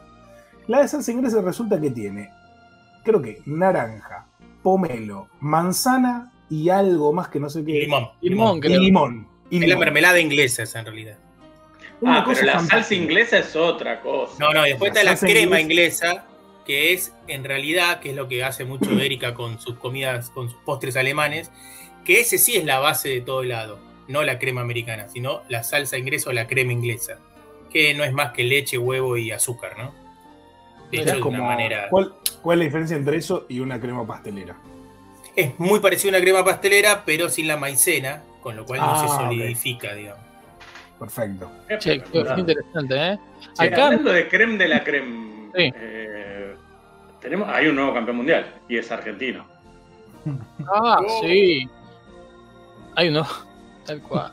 Vos lo viste todo, o parte. No, no, me quedé ¿Viste dormido. parte? Nada, nada, no vi nada. Les avisé a ustedes y me quedé dormido. Pero bueno, ganó eh, Pechito. ¿Cómo se llama? Pechito, Pumita, no, estoy Pumita. Martínez. Pumita Pumita, campeón mundial argentino. Eh, en nuestras felicitaciones. Hay que decir que me encontré a otro campeón mundial esta, esta semana en la calle. Sí. Señor. Sergio Maravilla, querido. Otro Martínez, Ah. mundial. Sergio Maravilla Martín. Nos sacamos una selfie, recordamos viejos momentos. Eh, eh, recordé que en Bolas y Manija le dimos el premio al deportista más guapo desde el punto de vista masculino en 2011 y ahí fue cuando todo fue algarabía, ahí se relajó, sonrió, me estrechó la mano y me dijo, sí, claro, mandan. Todo, todo ¿Qué no habrá sido una suerte de augurio ese encuentro de un nuevo. Martínez campeón mundial? Seguramente. Qué lindo, ¿eh? Y Ay, hay que con- eh, perdón, Fran, hablando de encuentros y de deporte, hay que contar que nos encontramos al pájaro canigia en la ruta. Sí, es verdad, cuando íbamos a Mar del Plata, eh, nos para la policía, Para requisar. revisa, nos revisa, nos revisa. eh, un momento Decididos a encontrar. eh, decididos a encontrar algo. Nos dijeron, mire, díganos. Díganos y todo va a ser mejor. No, no, no hay, no hay nada, no hay nada. Y- fue, hubo un momento de zozobra cuando corre el asiento, corre el asiento, ve un paquete abajo del asiento y lo agarra y nosotros dijimos, ¡No! No, no, no. Al mismo tiempo, al unísono. ¡Berenjenas en escabeche! Era la mitad, del- era el sándwich que había sobrado, que tenía berenjenas. Entonces, si vos lo das vuelta, se caía todo el aceite. Es un desastre. Y el tipo, así como lo agarró, lo dejó. Tremendo. eso, eh, el- un tip. Esto ya queda tip para narcos. Por supuesto. Decirle no, no, no, no. A ver si lo agarro y tiene algo raro. Creo que eh, lo convenció la sincronía, porque los dos a la vez dijimos berenjenas en escabeche como diciendo, vos No quiero loco". pensar eh, la baranda dentro del auto con un sándwich de berenjena en escabeche a medio comer. No, olvídate, olvídate. Bueno, y Eh, mientras nos revisaban, nos palpaban. Todo esto, mucho, muy- mucha argentinada, todo, ¿no? Y- Ah, que- ah, acá, con la bueno. tranquilidad de- del, del que sabe que está en regla. Por supuesto, el que cumple la ley. El argentino de bien. Y atrás Sí. de nuestro auto paran un auto, una Un coupé, cochazo. cochazo con negro, con alerones, no sé qué. Y el, y el policía mismo nos avisa, me dicen, "Mira, qué grande, fenómeno, ¿eh? Canigia. Y venimos así, y Ah. Mirá el can, querido. pero qué bueno, qué capo. Y, con, y- tres, con tres señoritas. señorita, sí. Y tira una como, mirá, pudiendo, pudiendo irse a cualquier lugar del mundo, dice el Canner. Acá, Viene acá y Juan le dice que no es es, nuestro. es argentino. Teléfono para Scaloni. Y en ese momento le dije. Uh, estaba para hacer una foto, no sé, vos le dije, sí. ¿Pero era de escuchame. verdad o era el tipo de Sí. pájaro Hernández No, de México? no, Era, era. Qué jugador, eh. Y le dije, che, a este lo tenés que parar, así nos sacamos fotos. ¿Querés que lo pare? Me dice. No, que va preso. No, dije, no, no, está bien. No, no, por la duda dije- no. Por la duda no dije, nada. Paralo, pará. Y dice, no, no, pará, que- no, no, no, pará, pará, era un chiste. Dice, no lo vayas a joder. Casi, casi, lo, casi le arruinás la vida y se la salvaste en el mismo movimiento, Juan, porque Al la servicio, bueno, el policía al servicio de la comunidad estaba. Juan, Eso vos le, dijiste, vos le dijiste una fotito y el chabón ya buscó el recurso. On demand. Pero también si le llegaban a revisar al pájaro. No, Oh, por favor. No, mejor, El mejor piste que le encuentran seguro. Pero lo que menos le encuentran es al piste. Encuentran berenjena del escabeche a De morir. la- pero de la buena. De la buena. Al piste perdiste. fue. Tremendo, tremendo. Así que bueno, un gran saludo al pájaro que dije. No, quiero decir, hay un par de mensajes en el YouTube. eh, que vuelva Bielsa, dice que Estados Unidos se quedó afuera a propósito de Rusia 2018 porque no la habían descalificado para invadir. Ah, muy bueno. bien. señores. Te Muy muestra, ¿no? Lo que es un país. En serio. Y Soma Stroke dice, no es la primera vez que tantean de hacer el programa de helados, bochas y manija. Es verdad. Muy bueno. Muy bueno. Me encanta que haya ¿no? oyentes que están más atentos que nosotros y co- conocen más de nosotros que nosotros mismos. Y aprovecha mejor Sí. el programa. Y dice, nadie Sí, sí, siquiera intentó mencionar cancelar el vodka. Bueno, eh, la doble vara, ¿no? También, Sí, la doble vara. sí, sí, sí, sí. Sí. Eh, pero, ah, pero yo estaba con el informe sobre las sanciones, justamente, ¿no? No, perdón, ah. tardé, tardé mucho en hacer el chiste. Pero Dale. decí de nuevo la doble vara, decí de nuevo la doble vara. ¿Cómo? La doble Sí, vara. La doble La vara. doble, la doble barman. Ese era- Porque era vodka. Oh, muy bien, Perdón, Muy bien. perdón, Muy bueno. muy bien. Valió la Muy pena. bueno, muy bueno. Bueno, Vodka Junior. Eh, en definitiva, mm, sancionaron a, a Rusia, la eliminaron del Mundial por lo pronto. Eh, Como dice Bola Semanija, en los escritorios. Ahí está. en los escritorios, la FIFA muy veloz para em, acatar las recomendaciones del COI. Nada tiene, Justamente, que, a, justamente a Qatar, sí. nada tiene que hacer el COI eh, Ah, coimo es esto. con la FIFA. ¿Qué tiene que ver? Se Pero había la hablado- verdad, si cuando van a los Juegos Olímpicos ni siquiera pueden ponerse el escudito de la AFA. Por eso. ¿Qué hace el COI? el COI, recordemos, sí, el COI no puede decir la palabra Rusia. Ellos mismos dijeron que no era más Rusia. Era la federación de no sé qué, de no sé cuánto. el Claro. tirano prófugo. claro. Sí. Cangallo. La- Eh, el COI había recomendado, cosa que viene haciendo hace bastante, el COI ya eh, viene sufriendo esto Rusia, y bueno, finalmente la FIFA lo eh, la suspendió y Rusia contestó enseguida, ¿eh? Bombardeó la sede de la FIFA. No, Ojalá. tengo el No, no. comunicado. Tengo el comunicado de Rusia, ¿eh? A ver. Adelante vos. Sucinto. Al, a- al hueso. No hay tiempo para, para boludos como la FIFA. La Unión Rusa de Fútbol está en desacuerdo categóricamente con la decisión de la FIFA y la UEFA de suspender a todos los equipos rusos de participar en partidos internacionales por tiempo indefinido. Claro, como dice Jumabo, indefinido puede ser mañana y listo. ¿En Creemos que esta castellano lo dijeron? ¿Cómo? ¿En castellano lo dijeron? Sí. Creemos que esta decisión es contraria a las normas y principios de la competencia internacional, así como al espíritu deportivo. ¿Sí? Ahí está. Tremendo. No mezclen, muchachos, deporte con guerra. No mezclen. Nada, que, nada que hacer. De hecho, sí. en las guerras más viles, el deporte fue el momento de mayor tranquilidad. Tal cual. O, es, eh, o ese picadito en, en, el me- en- en Navidad Sí, sí. no significa nada. ¿Habría habido guerra mundial si se hacía el mundial del 42? Seguramente no. Además, ¿de dónde viene guerra mundial? ¿Eh? Tiene un carácter claramente discriminatorio y perjudica a un gran número de atletas, entrenadores, empleados de clubes y selecciones nacionales. Y lo que Sí. es más importante, a millones de aficionados rusos y extranjeros cuyos Sí. intereses proteger las organizaciones deportivas internacionales en primer lugar. Tales acciones están dividiendo a la comunidad deportiva mundial. Nos reservamos el derecho de impugnar la decisión. ¿eh? Así que ojo, porque esta es la guerra que Ah, no que trae cola.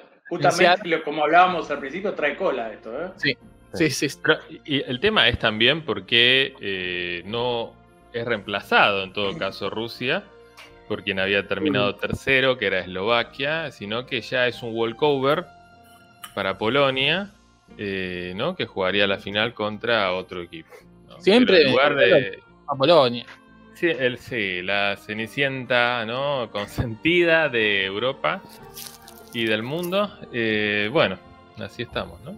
Porque, Juan, de alguna manera eh, las eliminatorias son como el tenedor libre de sushi de Juancito. Una vez que pasaste cierta etapa, se cerró.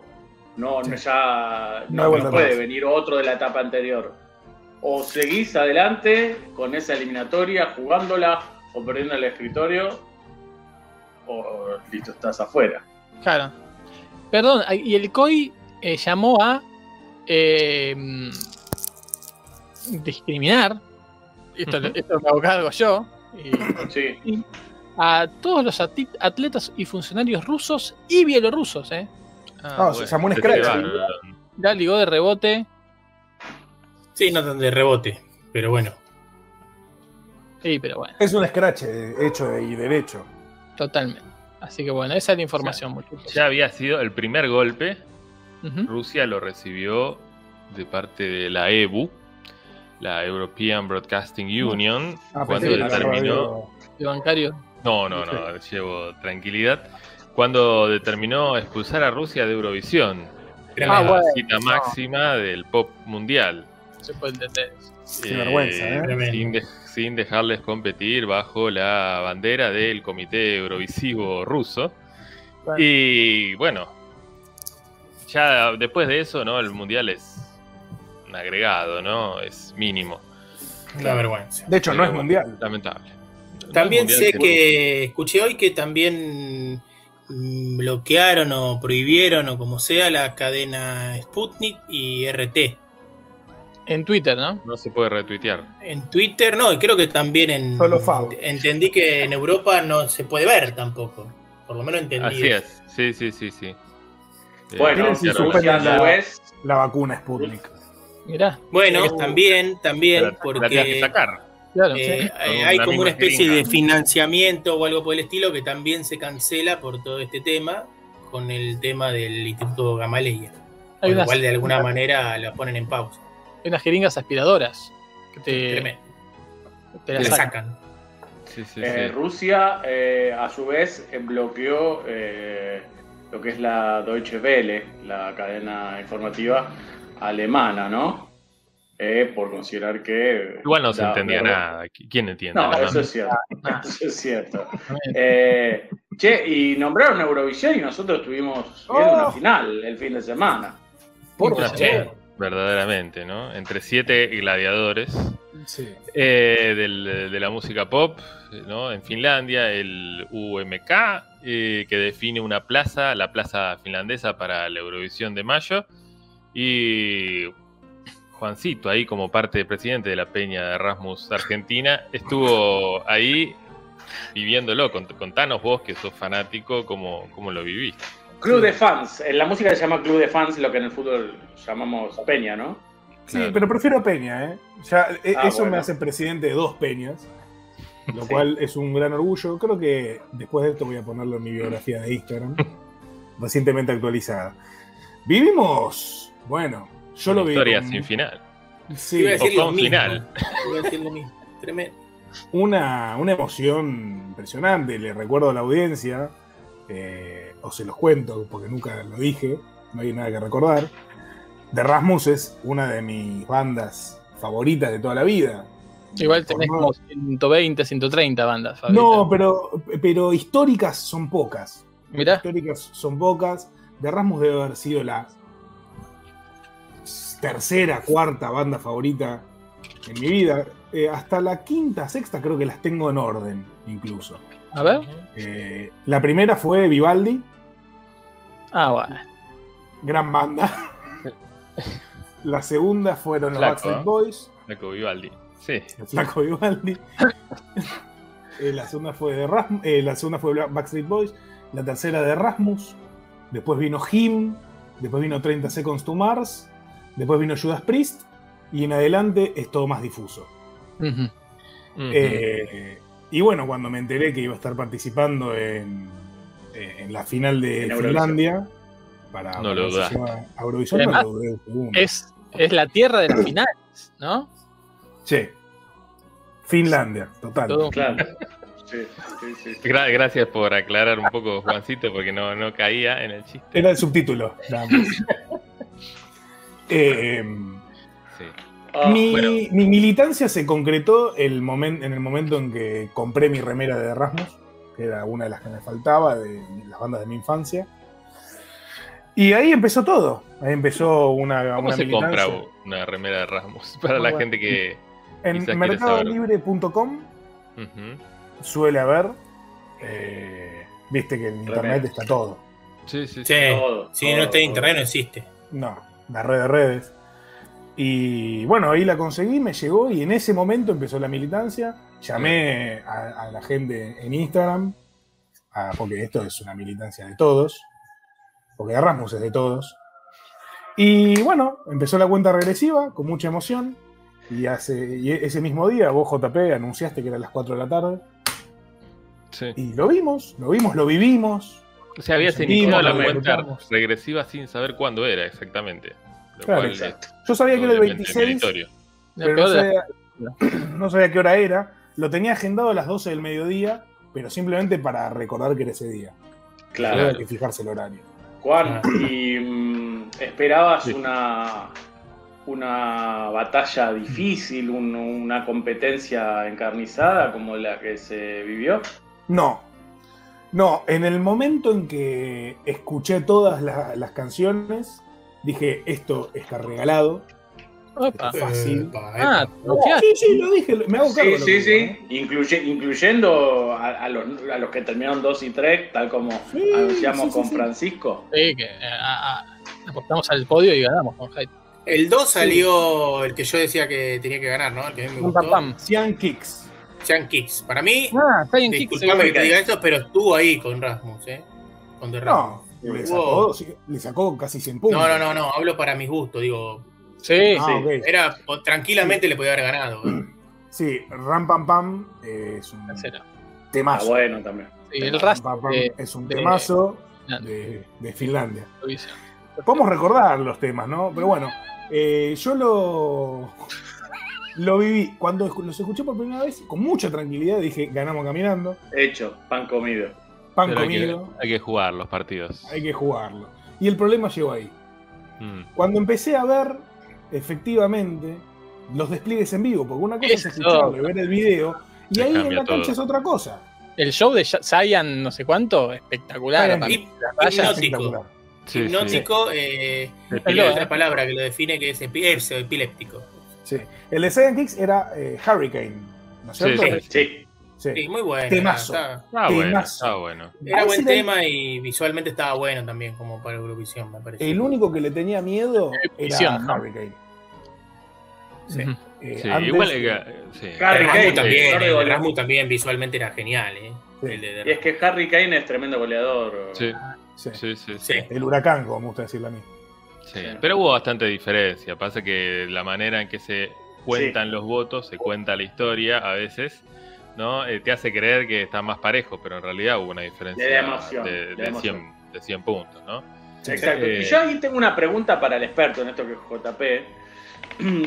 Quiero saber, eh, por la experiencia de otras eliminatorias, si a la banda famosa, la banda famosa tiene como un, un plus a la hora de la votación, sobre todo de eh, los votos extranjeros, ¿no? de Y de, y, bueno, de todos, de la gente también. Ah, ¿Tiene, ¿Corren con el caballo comisario? Eh, un poco sí, no. ¿no? Te digo vigilante de Erasmus. Sí, sí, sí. Eh, en general Finlandia no lleva artistas muy conocidos en general porque no los tiene además. Claro. Eh. ¿Cómo? Darud era conocido con Sandstorm. Por eso. Y bueno, eh, no, no es tan común. Hay, ha habido muchos famosos en Eurovisión, en el, en el concurso internacional, en la final, Sí. que les, le ha sido muy mal. Le- le- les ha ido muy mal. Por ejemplo, Claro. Bonnie Tyler, una institución Oh, oh. Ah, eh, de la música pop. La eclipsada por los demás, ¿no? Ahí va. peleando Era fácil.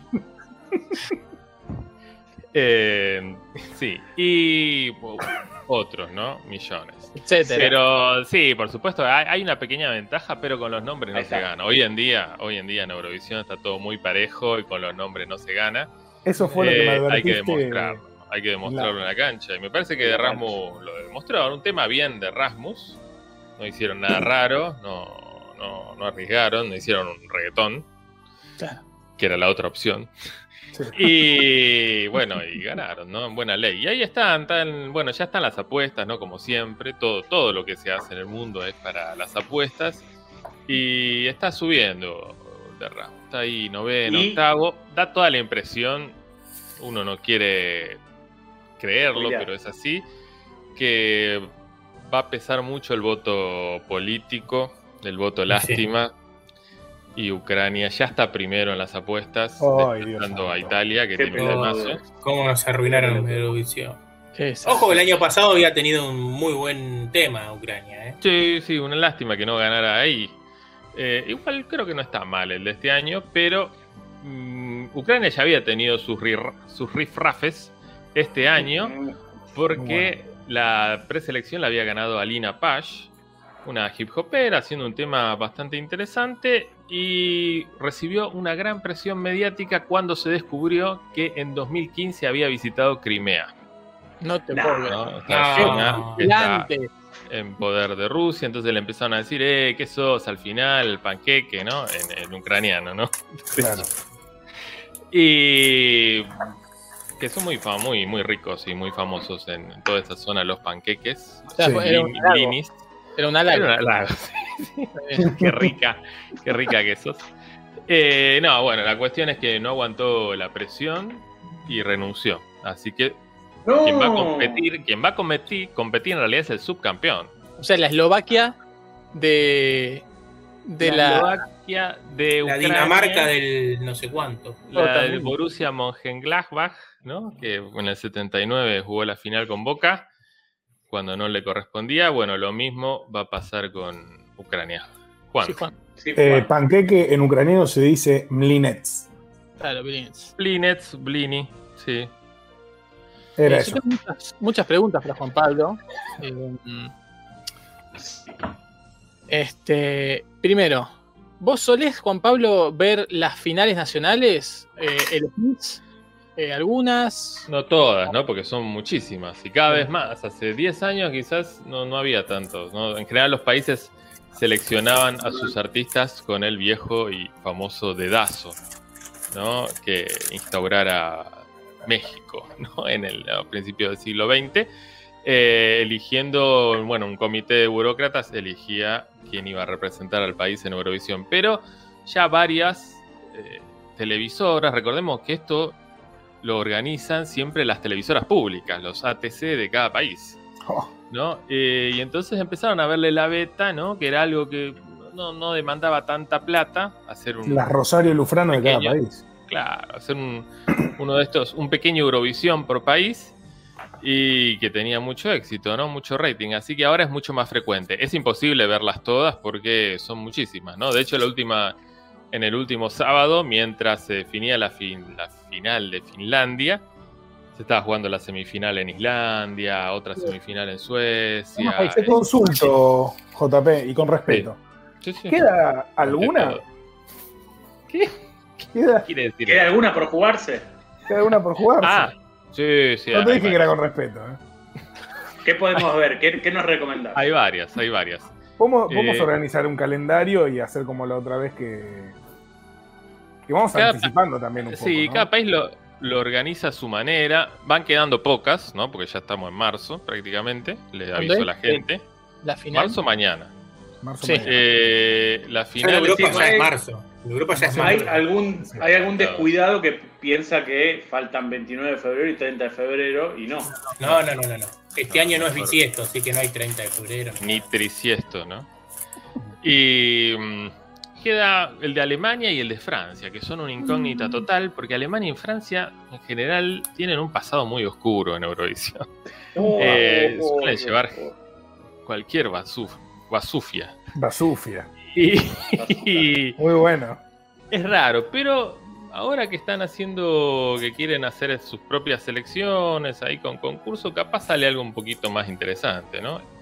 El sábado Eh, pasado, por ejemplo, fue el turno de Australia, ¿no? Por primera vez tuvimos Que una nada final tiene que hacer en Australia. Eurovisión. a ¿Qué las seis y media de la mañana, hora argentina.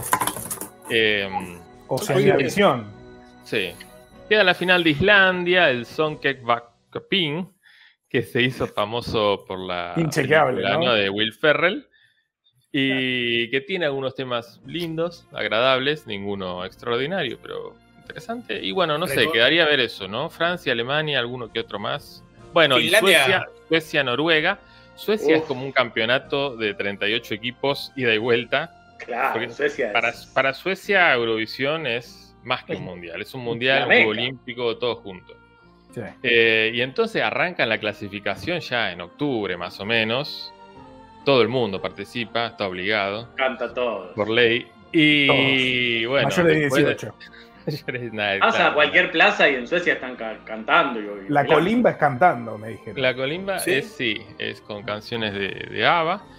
Y bueno, están llegando a la final. No sé si es esta, este sábado que viene o el otro. Pero Eso queda eso, interesa, queda ¿eh? Suecia.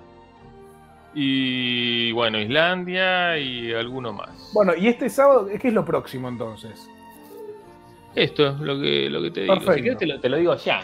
Si me das. Sí, sí, 30 sí, claro. Y también te Ah, quiero yo creí que ya preguntar, se lo habías dicho. te quiero Sí. preguntar, siendo experto, pero en futuro. te pregunto mientras buscas, ¿cuál es Sí. tu, ¿Tú? tu, Candidata. tu elegida, tu candidata, tu? A mí me encanta. La, hay una balada, ¿no? Que ganó San Remo. Italia siempre tiene, Ah, bueno. pone la vara altísima, ¿no? Siempre Y es- defiende, defiende el título, aparte. Sí, Defiende Catenacho en Eurovisión defiende el título. Pocas veces se ha dado el bicampeonato, ¿no? que, un, que un país defendiera con éxito el título en su, su tierra. Ah. Y bueno, hay una balada de super gay, mega gay. Es mucho más gay que tener sexo con alguien de tu mismo sexo.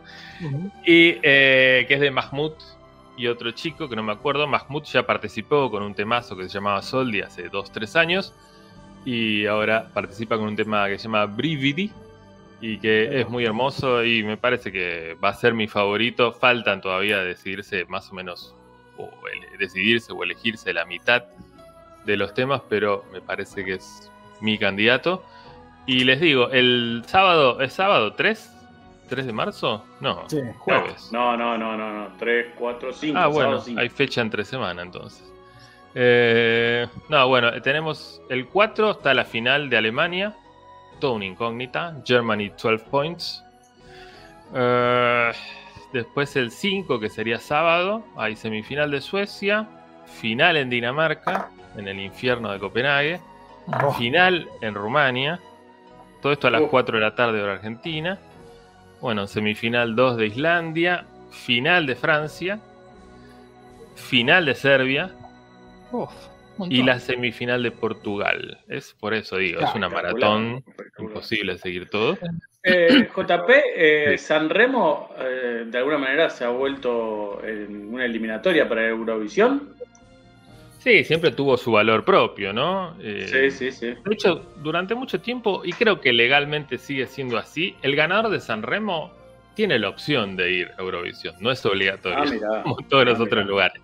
Es como Eh. la es como la, la Europa League que te clasifica a la Champions, digamos.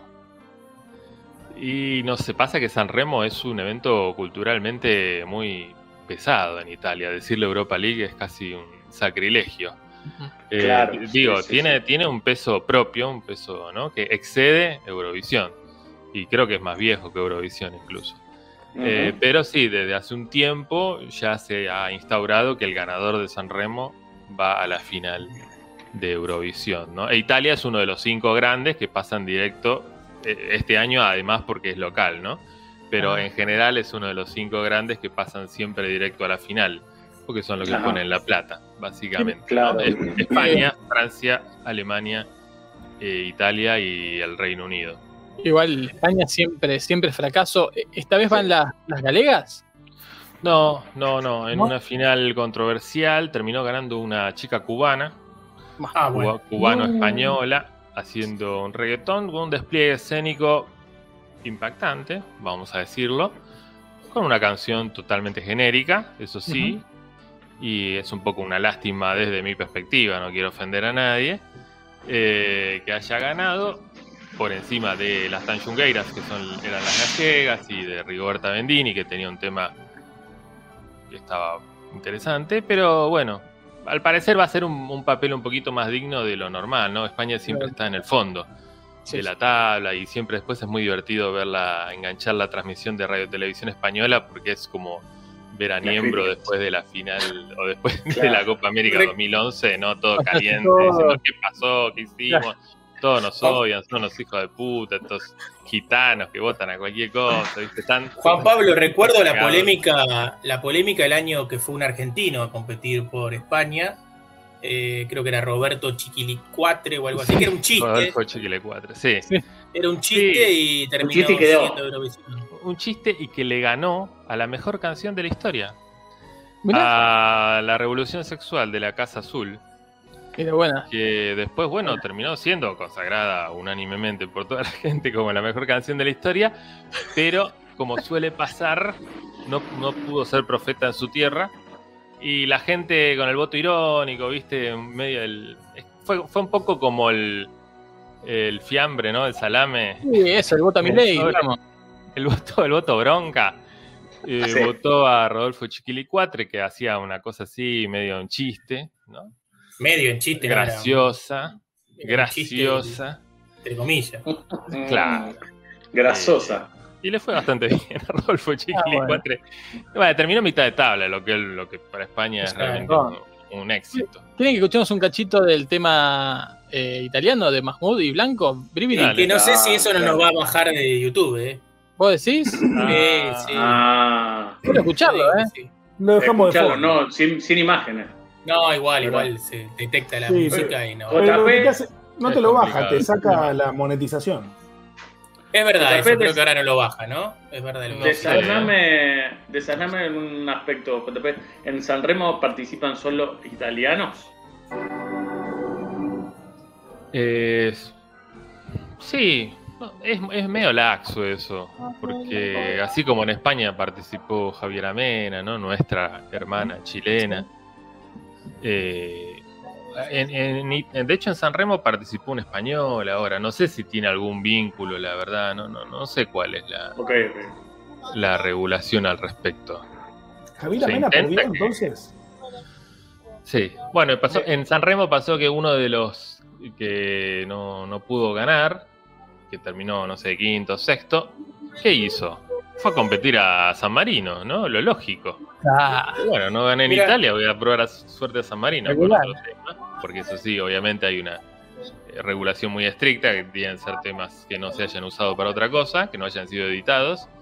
Eh, y ganó, y ganó en San Marino. Así que Mira. Italia va con, con dos. Bueno, siempre va con dos, porque San Marino, San Marino, sí.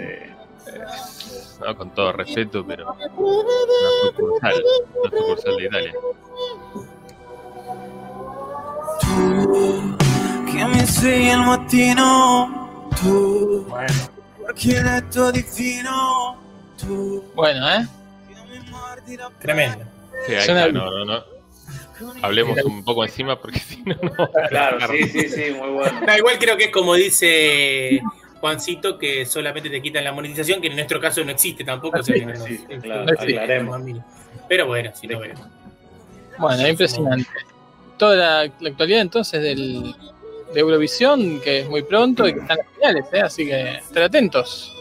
Sí, Sí. sí, faltan dos meses, así que ya les vamos a informar por, por bolas y María. ¿Mayo es eh, la semifinal o es directa eh, semifinal y final? Es toda una misma semana, dos semifinales y una final. perfecto. Espectacular. Así es. Eh, bueno, también es cierto que hay cada vez más países, ¿no? Que es cada vez más difícil seguir todas las finales y eso, porque claro, atrás no, no había la Claro. cantidad de países que hay hoy y los que se vienen, ¿no? Uno imagina dónde antes, antes había promedio de, de descenso en Eurovisión, era muy bueno. Eh, se tomaban los últimos, bueno, se hacía lo mismo, ¿no? Como funcionan los promedios acá. lo- Los últimos eh, se les daba un puntaje, un puntaje más bajo y al cabo de tres ediciones, si estabas ahí en el fondo de esa tabla de promedios, te desafiliaban de Eurovisión por un, por un año. ¿no? Pero bueno, después le vieron la beta comercial y hacer la- las semifinales. Y nadie sufre pregunta. tanto, ¿no? Sí, Eh, son dos semifinales y y un después funeral. y un funeral. Y la final. Así es. Eh, la final, vos habías dicho que era con los grandes ya clasificados. Sí, los ¿Cómo- cinco cómo es? grandes ya clasifican, el resto tiene El que ganarse su lugar Tienen que hacerse la- de abajo. el martes o el jueves anterior. O Por ejemplo, el año. Televoto es lo mismo, ¿no? Televoto, jurado. Por eso ves que ves siempre, por ejemplo, el año pasado estuvo para, por Reino Unido un muchacho que nunca entendí qué hacía ahí y era imposible que llegue a una final alguien así. De hecho, Claro, no entiendo claro. cómo ganó en, en- en Reino Unido. Por ahí en Reino Unido lo subastan eso. Cero Fue el favorito de. Jorge. No, Claro. increíble. Era una canción que por ahí bien cantada, con un poco más de onda y todo, capaz que estaba un poco mejor, pero el Era pibe era como saxos. que pasa, claro, pero el pibe era como que pasaba por la puerta y le dijeron, che, mirá, falta uno, ¿por qué no te pones? Y. Terminó, terminó último, Cero. con cero puntos. cero puntos, cero onda, cero vestuario, cero todo era. Pero Bueno, bueno, qué cantaba- hasta cantaba mal, desde mi punto de vista. sí, sí. Sí, sí, sí, era muy flojo. Eh, y entonces eh, son. eh, eh, ¿Cuántos son los, los que Son juegan en la contest. final? Eh, ¿Cuántos son? Y son unos 42, 43, ponele. O sea, se dividen en dos semifinales. Eh, ¿De cuánto? De 16, ponele. Creo que un poco menos. Y clasifican 10, creo. Algo así, ¿no? Bien. Clasifican 10 de cada semifinal, más los 5 cinco, grandes cinco. del buen humor. Y el local. Y ahí son 25, 26 y con eso arman la, la final. ¿no? Bien. Bueno, vamos a estar Eh, atentos, ¿no? ¿Cómo no? ¿Cómo no? Bueno, eh, Hay hay más. Hubo Más deporte. hubo más deporte. Yo eh, quiero decir, seguimos, ¿no? Con hablando de, del drama de la guerra, ¿no? Y cómo impacta esto en el, en el deporte. Eh, habló Maradona. Opinó el Sí, Diego. nunca, nunca se calla. Sí, nunca se calla, no hay nada que lo calle al Diego. Eh, y empezó a circular un audio eh, de Diego eh, hablando pestes de Putin, ¿no? condenando eh, el autoritarismo de Putin. Pará, pará, pará, pará, pará, pará. Sí. Ahora que está muerto es fácil, ¿no? Pará, Ah, ahora vamos a escuchar, no, calculo Putin que murió. haber- Lo vamos a escuchar. ¿Murió Putin? Vamos a escuchar el ¿Murió audio, Putin? ¿no? Sí, lo vamos a escuchar. Yo quiero primero que leas el título, Sí, te el voy a leer. título del audio y después que escuchemos el audio. Exactamente. Si podemos entender algo.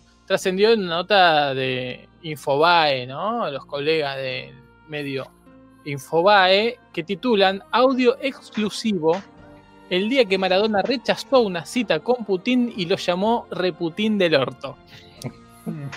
Ese es el título. Y está el audio, ¿eh? ¿Lo escuchamos? Dale, Dale. Adelante vos. Tienen que pase la publicidad. la publicidad que pone este hijo de Infobae. Tremendo, eh. Tremendo. Bueno, eh, estamos poniendo el audio. No, no, no. Oh, hola. No, no, no. Lo de Putin está todo, todo muy bien, todo muy lindo. Yo lo quiero conocer, lo quiero, quiero hablar con él. Le- me hice dos o tres ensayos ya de Hola Putin, ¿qué haces Putin? Eh, sos re Putin. Eh, re Putin del orto. Eh, pero me tengo que levantar a y media. Y yo y media no me levanto. No me levanto. ¿Viste? No me levanto. Eh, me duele el alma porque van a hacer todo y. y, ¿por, qué me va a preguntar la fiera? ¿Por mí? No va a preguntar por. No va a preguntar por, por Puyol. No. Pero no, es muy. Es muy. Es una cita muy temprana la que hizo él. Tendría que haber hecho un cóctel a, la tarde. Un cóctel a la tarde después de sus actividades y así, eh, por supuesto que, iba a ir de traje. Así no, no, así, no, le agradezco. Agradezco a Putin, eh, pero mañana yo no voy. Está decidido. Bueno, Impresionante. La tristeza, ¿no? La tristeza del Diego con todo el dolor del alma. Tuvo que decir que no, pero era muy temprano. era muy temprano. nueve y media, puso la reunión. No, este, por eso digo, criticando el autoritarismo de Putin, que pone una, un- una reunión nueve y media de la madrugada. Él Claro. dice, si hubiera sido un cóctel a la tarde, pero no, yo ya había practicado, hola Putin, Claro. Putin, Putin, Claro. el orto. Todo, Eh, todo lo que per- la energía, ¿no? Desperdiciada. Yo voy a ir de traje, decía, yo iba a ir de traje. Pero así no, así no es una decisión No, tomada. yo estoy totalmente de acuerdo eh, y de- me siento identificado, digamos, actividades de- en horarios de un dígito, yo no voy, yo me bajo. A mí a partir de los dos dígitos. ¿Qué es un horario? de la hora solamente, Claro, ¿no? nueve, Porque nueve- Tres de la a- mañana. a, a partir de las Claro. 10. A partir de las 10, las 9, es a madrugar no. No, no, Nah. Claro, porque nueve y media, ¿no? Pero ¿cuánto antes te tenés que despertar? No, Sí, tenés que olvidate, entrar como a las 9. no. No, no. No, ¿y qué somos? ¿Qué, qué es esto? ¿La colimba? ¿Qué? No. Sí. Claro, hubi- hubiese elegido, hubi- habría elegido hombrear bolsas en el puerto, si quisiera temprano. Para no eso futbolista. Sí, no elegí hacer eso. No me tocó tampoco. Pero bueno, es la Eh. autocracia, ¿no? Porque en un país democrático te preguntan a qué hora querés Sí. el cóctel, Maradona. Claro. Eh, acá no, ¿no? Pero bueno, esto, esto votaron. No, y además él, esta gente él muy, consciente, él se da cuenta de que van a preguntar por él, no por Puyol, no por, por cualquier otro pichi que por ahí está en la, en Con la todo reunión. respeto, ¿no? No lo sí, dijo, sí, pero- no, bueno, pero la gente pregunta por Maradona, no por, por otro ejemplo. A mí me gusta mucho el, el encuentro que se concretó entre Diego y Putin. Que Sí. él está con un moño dorado y le agarra muy amorosamente la mano al líder ruso, que bueno, que se le ha hecho fama de homofóbico, de un montón de cosas, pero ante un Diego que no, no pide ni perdón ni permiso, se dio, se dio y vos lo ves que muy tímidamente le hace mimos en la mano. Y el tipo, el presidente de una potencia, un máster de sambo, Sí, ex KGB, no tiene otra cosa que hacer que rendirse. Sí. sí, sí. Vicepresidente Bueno. del Mundial de, Internacional de Judo o de Judo. Sí, bueno, Sí, que también ha sido, suspendido, ¿no? Ha sido suspendido. sí. Fue suspendido de, Fue su- suspendido de sus funciones. Seguramente esa reunión, Juancito, fue por la tarde, ¿no? Fue por la tarde. ¿Cómo deben ser las reuniones? Nada más estaba, estaba, no sé si estaba Ronaldinho o Ronaldo, pero Ronaldo. ninguno de los dos creo que se despierte tampoco a las No, 9 de la mañana. Ronaldo No. que quería una foto pero le da vergüenza.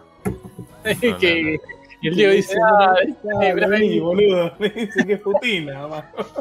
Y Ronaldinho, Ronaldinho tal vez tuvo que empezar a despertarse te- tempranito cuando estuvo privado de su libertad en Paraguay. Ahí tal vez las el régimen carcelario tiene unos horarios que no son los de las estrellas futbolísticas, ¿no? Pero tenés que ser muy garca, está bien, ¿no? La policía, todo mal, todo lo que quieras, pero tenés que ser muy garca para levantar a Ronaldinho a las 8 o 7 de la mañana. Es Ronaldinho. Si es que no está Dejalo despierto. hasta las 10. Sí. Seguramente siguió de largo, ¿no? Pero que- tenés que dormirlo a esa hora. a ver, todos a levantarse y Ronaldinho acostarse. Sí. Eh, no, un poquito más, dale, acostarte. Claro, tal cual. Bueno, así que esa, esa es la actualidad de la, de la guerra, ¿no? Lamentable, desde acá nuestro repudio. Sí. Em, ya queda muy poco de programa, ¿eh? Que hubo tanta información. Sí, sí, tremendo. mucho deporte el fin de semana. Y llegó Z Román justo, justo en los últimos minutos. Nos pide disculpas por la tardanza, que después nos Pero- escucha grabados. Mucha Perfecto. Eso es lo bueno de estos programas, ¿no? Que quedan para escuchar después cuando uno llega tarde. nunca está de más decirlo, ¿no? Mañana ya esto va a estar subido a todas las eh, plataformas de podcast, a Spotify, a Google Podcast, a Anchor, también a, ¿cómo es el, el coso? Eh, ¿Evox también lo estamos subiendo? Sí, Evox medio cambió, está medio raro, pero igual lo subimos por las dudas, siempre ahí se sube. Y a la web, ¿no? A la web y en YouTube, así que esto es multiplataforma. Eh, nos queda poco, pero yo quiero decirles eh, sobre la camiseta que tengo puesta. A ver. Eh, ya se las muestro. se ve por la otra cámara igual, ¿eh? Dunga, dice Chango. La gente la ve chiquita porque no se enfoca acá, así que me voy a parar igual, me pongo de pie. Ponete de pie. Ahí se ve claro. Por la cámara. Chango es el boliche, ¿no? Exactamente. Andy. Internet. eh, eh, tiene sponsor internet. Adelante. La red, red, Internet y televisión. todo, ¿no? La internet y la televisión de esta camiseta es una de las últimas adquisiciones de Social Mar del Tuyú, ¿eh? Así que. Tremendo. un gran saludo a Social Mar del Tuyú. Por supuesto, di vuelta a Santa Teresita para conseguir la camiseta de Social Santa Teresita o en su defecto, y el que no se enoje, su clásico rival, el CADU de Santa Teresita. Y como suele ocurrir en estas cosas, vieron que hace poco hubo un hilo al respecto que lo mostraban como una Sí. cosa excepcional y es lo que pasa cuando uno quiere una camiseta en un pueblo chico, tiene que ir preguntando de local en local. Uno va primero al club, de ahí te derivan a la ferretería, después vas a la Pueblo casa de- chico, camiseta grande. Claro. Y así Búsqueda fue. grande. Así fue, me fui a cortar el pelo a medio pelo, le dije al flaco, escúchame, ¿cómo consigo? Ya, ya había ido a la cancha de Santa Teresita, de Social Santa Teresita no había nada. eh, voy a, a la peluquería a medio pelo, me da saludo, me corta el pelo y digo, ¿cómo consigo la camiseta? Mira, tenés que ir a tal local de deportes, voy ahí, me dice que vaya a, a agencia de turismo. Y hablé con el señor que está ahí, que él tiene camiseta de Santa Teresita. Finalmente era de la comisión directiva de CADU el tipo ese. No. Bueno, tuve. Saliste vivo de pedo, ¿eh? de pedo. No la conseguí, 15 días en Santa Teresita no la conseguí. Y un buen día me fui a Mar del Tuyú a pasear. Y a la vuelta pasé por un supermercado, entré a comprar una agüita y estaban colgada la indumentaria de Social Mar del Tuyú para adquirir en el supermercado. Así que Más fácil que la tabla del 1. un gran saludo. ¿eh? Eh, Bueno, nosotros hemos vivido una así en, el- en Pila, con la del Social y Deportivo de Pila, que ahí tuvimos que ir a hablar casi con el intendente, que era el dueño del corralón, y terminamos en una casa de cosas para cumpleaños, sí, que era la mamá de uno de los jugadores, que era el más viejo de todos. el 9, el, el histórico de, de Deportivo Pila, que nos vendió la camiseta finalmente. Que tienen que ser nuevas, ¿no? O bien conservadas, porque si no se pueden sulfatar. Es la de, claro. Es la del campeón. Del campeón 2000, ¿cuánto era? 2000 algo, ¿no? Bueno, el, el año del campeonato que lo sabemos. Sí, no sé. Así que bueno, no sé muchachos si, Impresionante. si quieren Ya. algo más. Si quieren les ¿Quieren que les cuento. cuente? Ah, bueno. Uf, No, no, eh, no, no es muy interesante mi experiencia yendo a la cancha, al Sí, No, claro. fútbol es, es argentino. interesante, es interesante.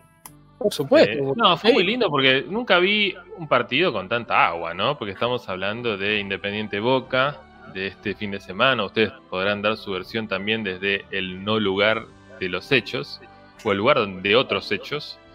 Eh, porque vi que la transmisión en un momento recobró, digamos, las viejas prácticas eh, narrativas visuales de los viejos mundiales, ¿no? Transmitiendo a ras del piso, detrás del arco, tratando de poder pispear o eh, alcanzar alguna imagen respecto a lo que se estaba desarrollando en el campo de juego, porque la verdad es que había montañas de agua, ¿no? Montañas continuas de agua sobre la cancha. Fue muy espectacular. Yo nunca había visto tanta agua en, un- en una cancha de, de No, fútbol.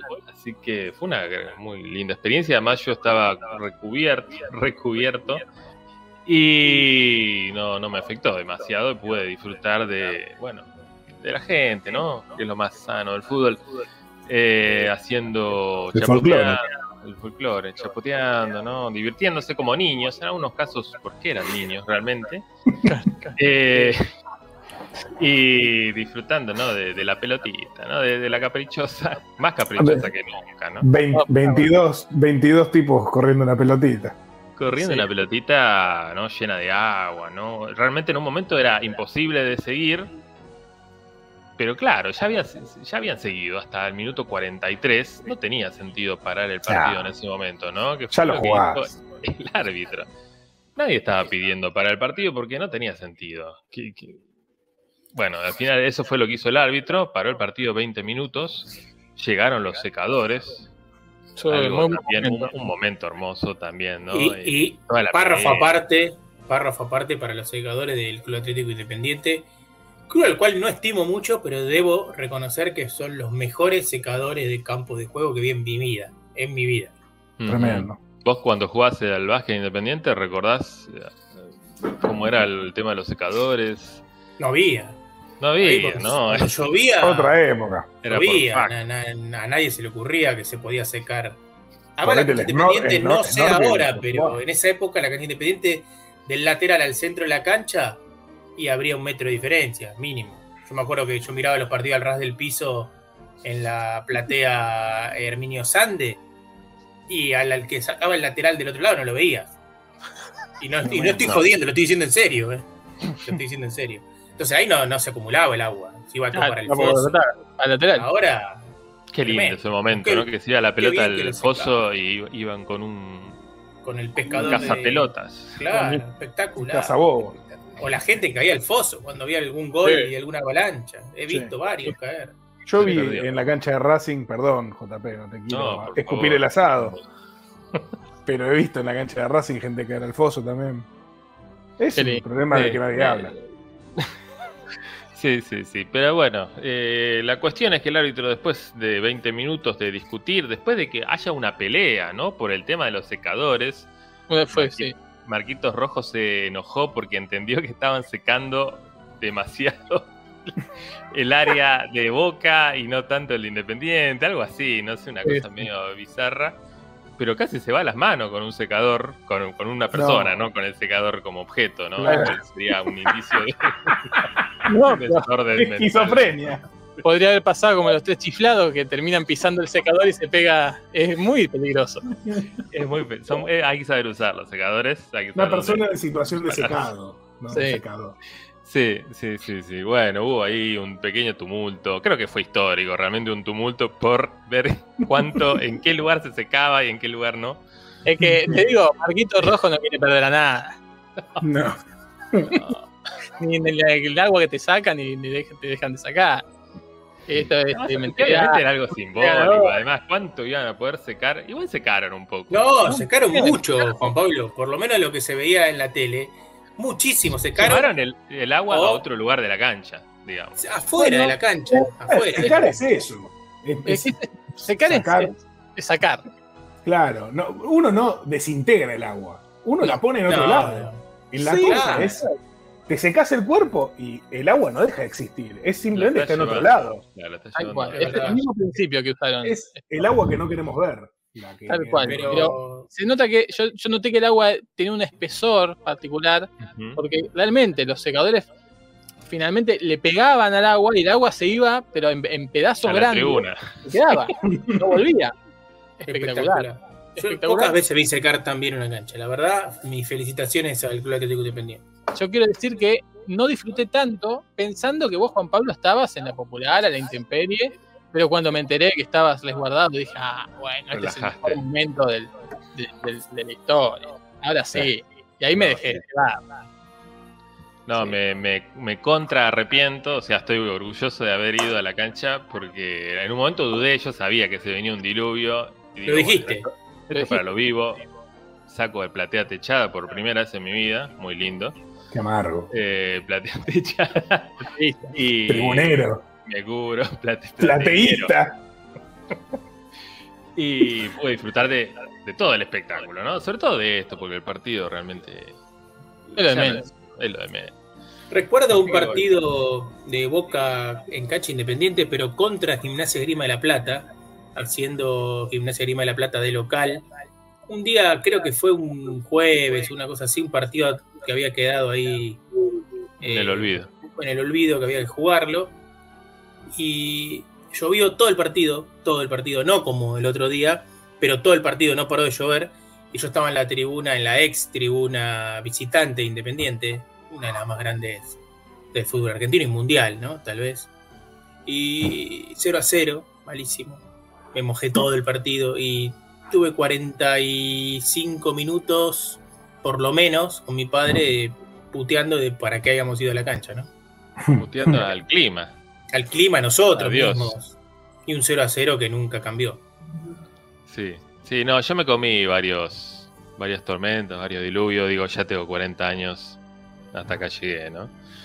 Ahora dame un. Bueno, no se puede entrar con paraguas hasta donde yo No. tengo entendido. No se puede. Así que me llevé un pilotín. Qué linda palabra. Una muy linda palabra. Y bueno, fui a la platea. Así que bueno, un gusto. Un gran saludo. a- Mi, abuelo siempre dice que la mejor manera de combatir el frío en la cancha es poniéndote diarios entre la ropa y la piel. El Lo hemos hecho. Lo he hecho, El lo he hecho en un en la cancha de. Racing él siempre se ponía y dice que es la dice que es la mejor manera de calentarse, incluso más Pero- que un pulso, pero bueno, no sé. Pero ustedes en la cancha Racing tienen que hacer eso para que tienen el pechito fresquito, ¿no? Impresionante. Yo recuerdo un partido también, cancha independiente. Yo iba mucho a la cancha independiente porque tenía eh, acceso gratuito, ¿no? Porque jugaba al básquet. Y eh, fui a ver un partido independiente Vasco da Gama en la eh, tribuna Cordero. Un día que de sensación térmica, Cordero. un día de noche, ¿no? Que tranquilamente, un día de noche, ¿no? Que paradoja. Este, tranquilamente hacía 6, 7 grados bajo cero, fácil. Ah, Y ahí Era- en la Cordero, allá arriba en la Cordero, imagínense lo que 10 era. grados menos. sí, sí. Era Y en tenía, tenía, me acuerdo, un. Había ido con un sobre todo, sobre todo de, de pana, eso de viejo, que era de mi abuelo, y me había puesto abajo unos, unos diarios, como decís vos. Lo único Ah, que te- mirá tenía un gorrito y lo único que tenía al aire era una oreja, porque yo tenía una radio portátil con un cable, con un parlantito, en vez de un, una estupidez que había hecho yo, con un parlantito, y estaba escuchando no sé qué, porque ahora que pienso, no había rea. partidos, calculo. No sé, el mismo partido Sí, el relatado. mismo partido, sí, como hacía. Y temí por la integridad física de mi oreja, porque realmente hacía tanto frío que pensé que se me iba a congelar y bueno, no, igual, no pasó nada. Pero no pensaste por tanto. ningún momento dejar de escuchar. No, La por eso, es, es- sí, es ridículo, por eso digo que es totalmente ridículo, una exageración No, mía tal vez en ese momento. el, el amor a la radio. Pero el día que más frío pasé en mi vida, creo. Sí, creo que sin ninguna duda. No recuerdo Sí. cómo salió ese partido. No recuerdo. Yo, uno de los días que más frío pasé en mi vida, lo hemos recordado con Fran Sí, hace poco, decir. fue en verano. En verano, en el Santa Laura, en Chile, yendo a ver la noche azul. ¿No? El día en que, el día que es de noche y que, bueno, donde la U presenta a su nuevo equipo para la temporada, ¿no? Jugando un Sí. amistoso contra Ensuciantes de la Plata. sí. Las dos- veces que más frío pasé fue con Juan Pablo. Esa vez y otra vez en. Potosí. Hincha independiente, fíjate. Eh, bueno, Sí, y llegó el frío. en No, lo gracioso fue que Era verano ese partido de la U contra Estudiantes, entonces fuimos de Bermuda y remera, porque a, la- a las 6 de la tarde hacía 35 grados, y a eso de las 9, 10 ya hacía menos 10 grados bajo cero, una cosa así, y Oh. encima la...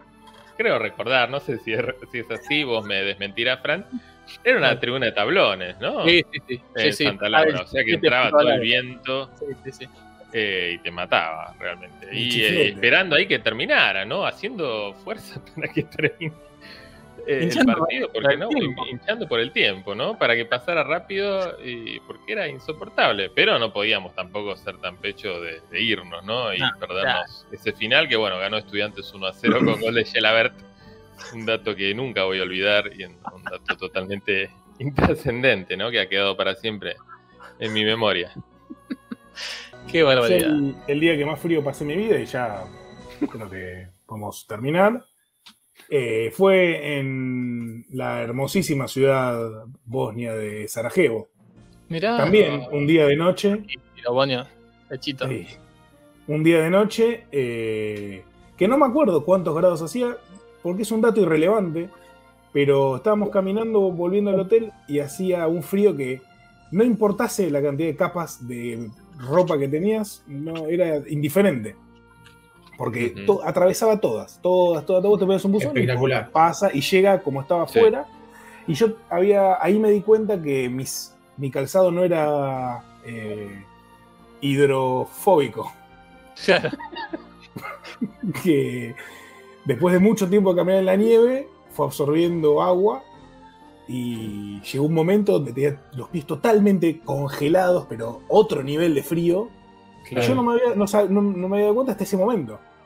Y caminando para el hotel, eh, le grabamos un video de cumpleaños a Sergio Pángaro, saludándolo desde eh, claro. Sarajevo. Tremendo. Prendí la tele para comprobarlo. Es que había un problema, que había un problema a nivel planetario.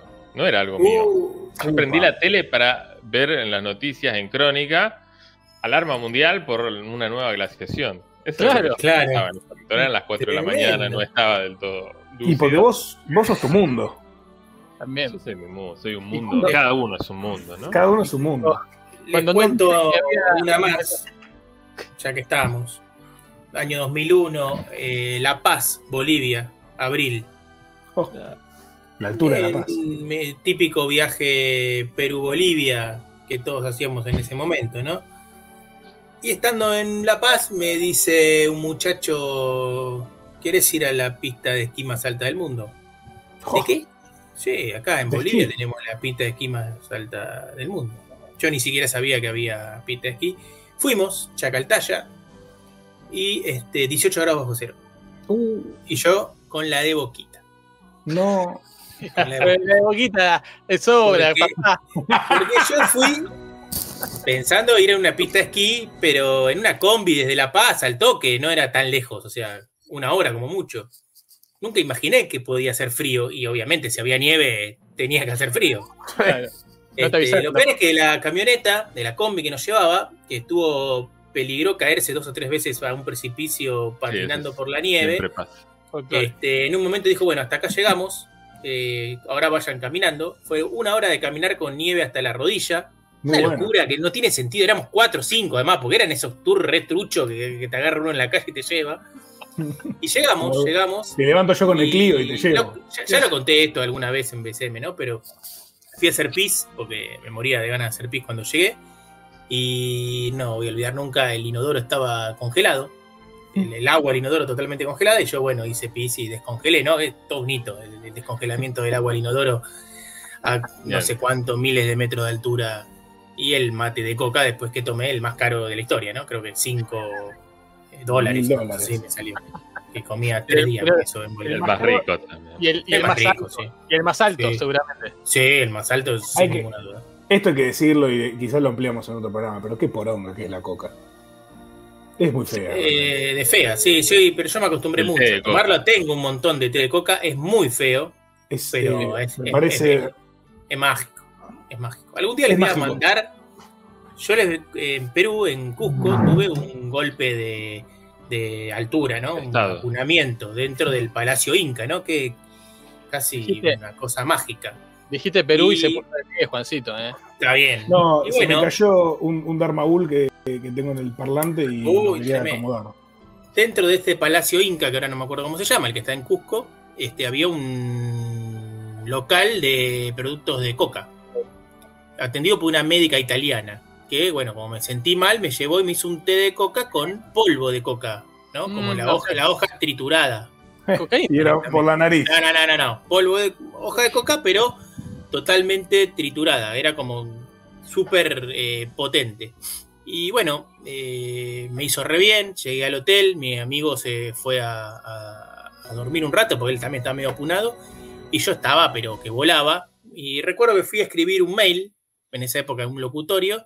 Escribí un mail kilométrico que mandaba una lista de correos que totalmente drogado con la coca, eh, un mail que es genial, que ojalá encuentre algún día y se lo voy a mostrar, porque es un mail que cuando lo imprimís son como seis carillas, una cosa así, contando los últimos cuatro días de mi viaje y al- con un lujo de detalles y es, es genial.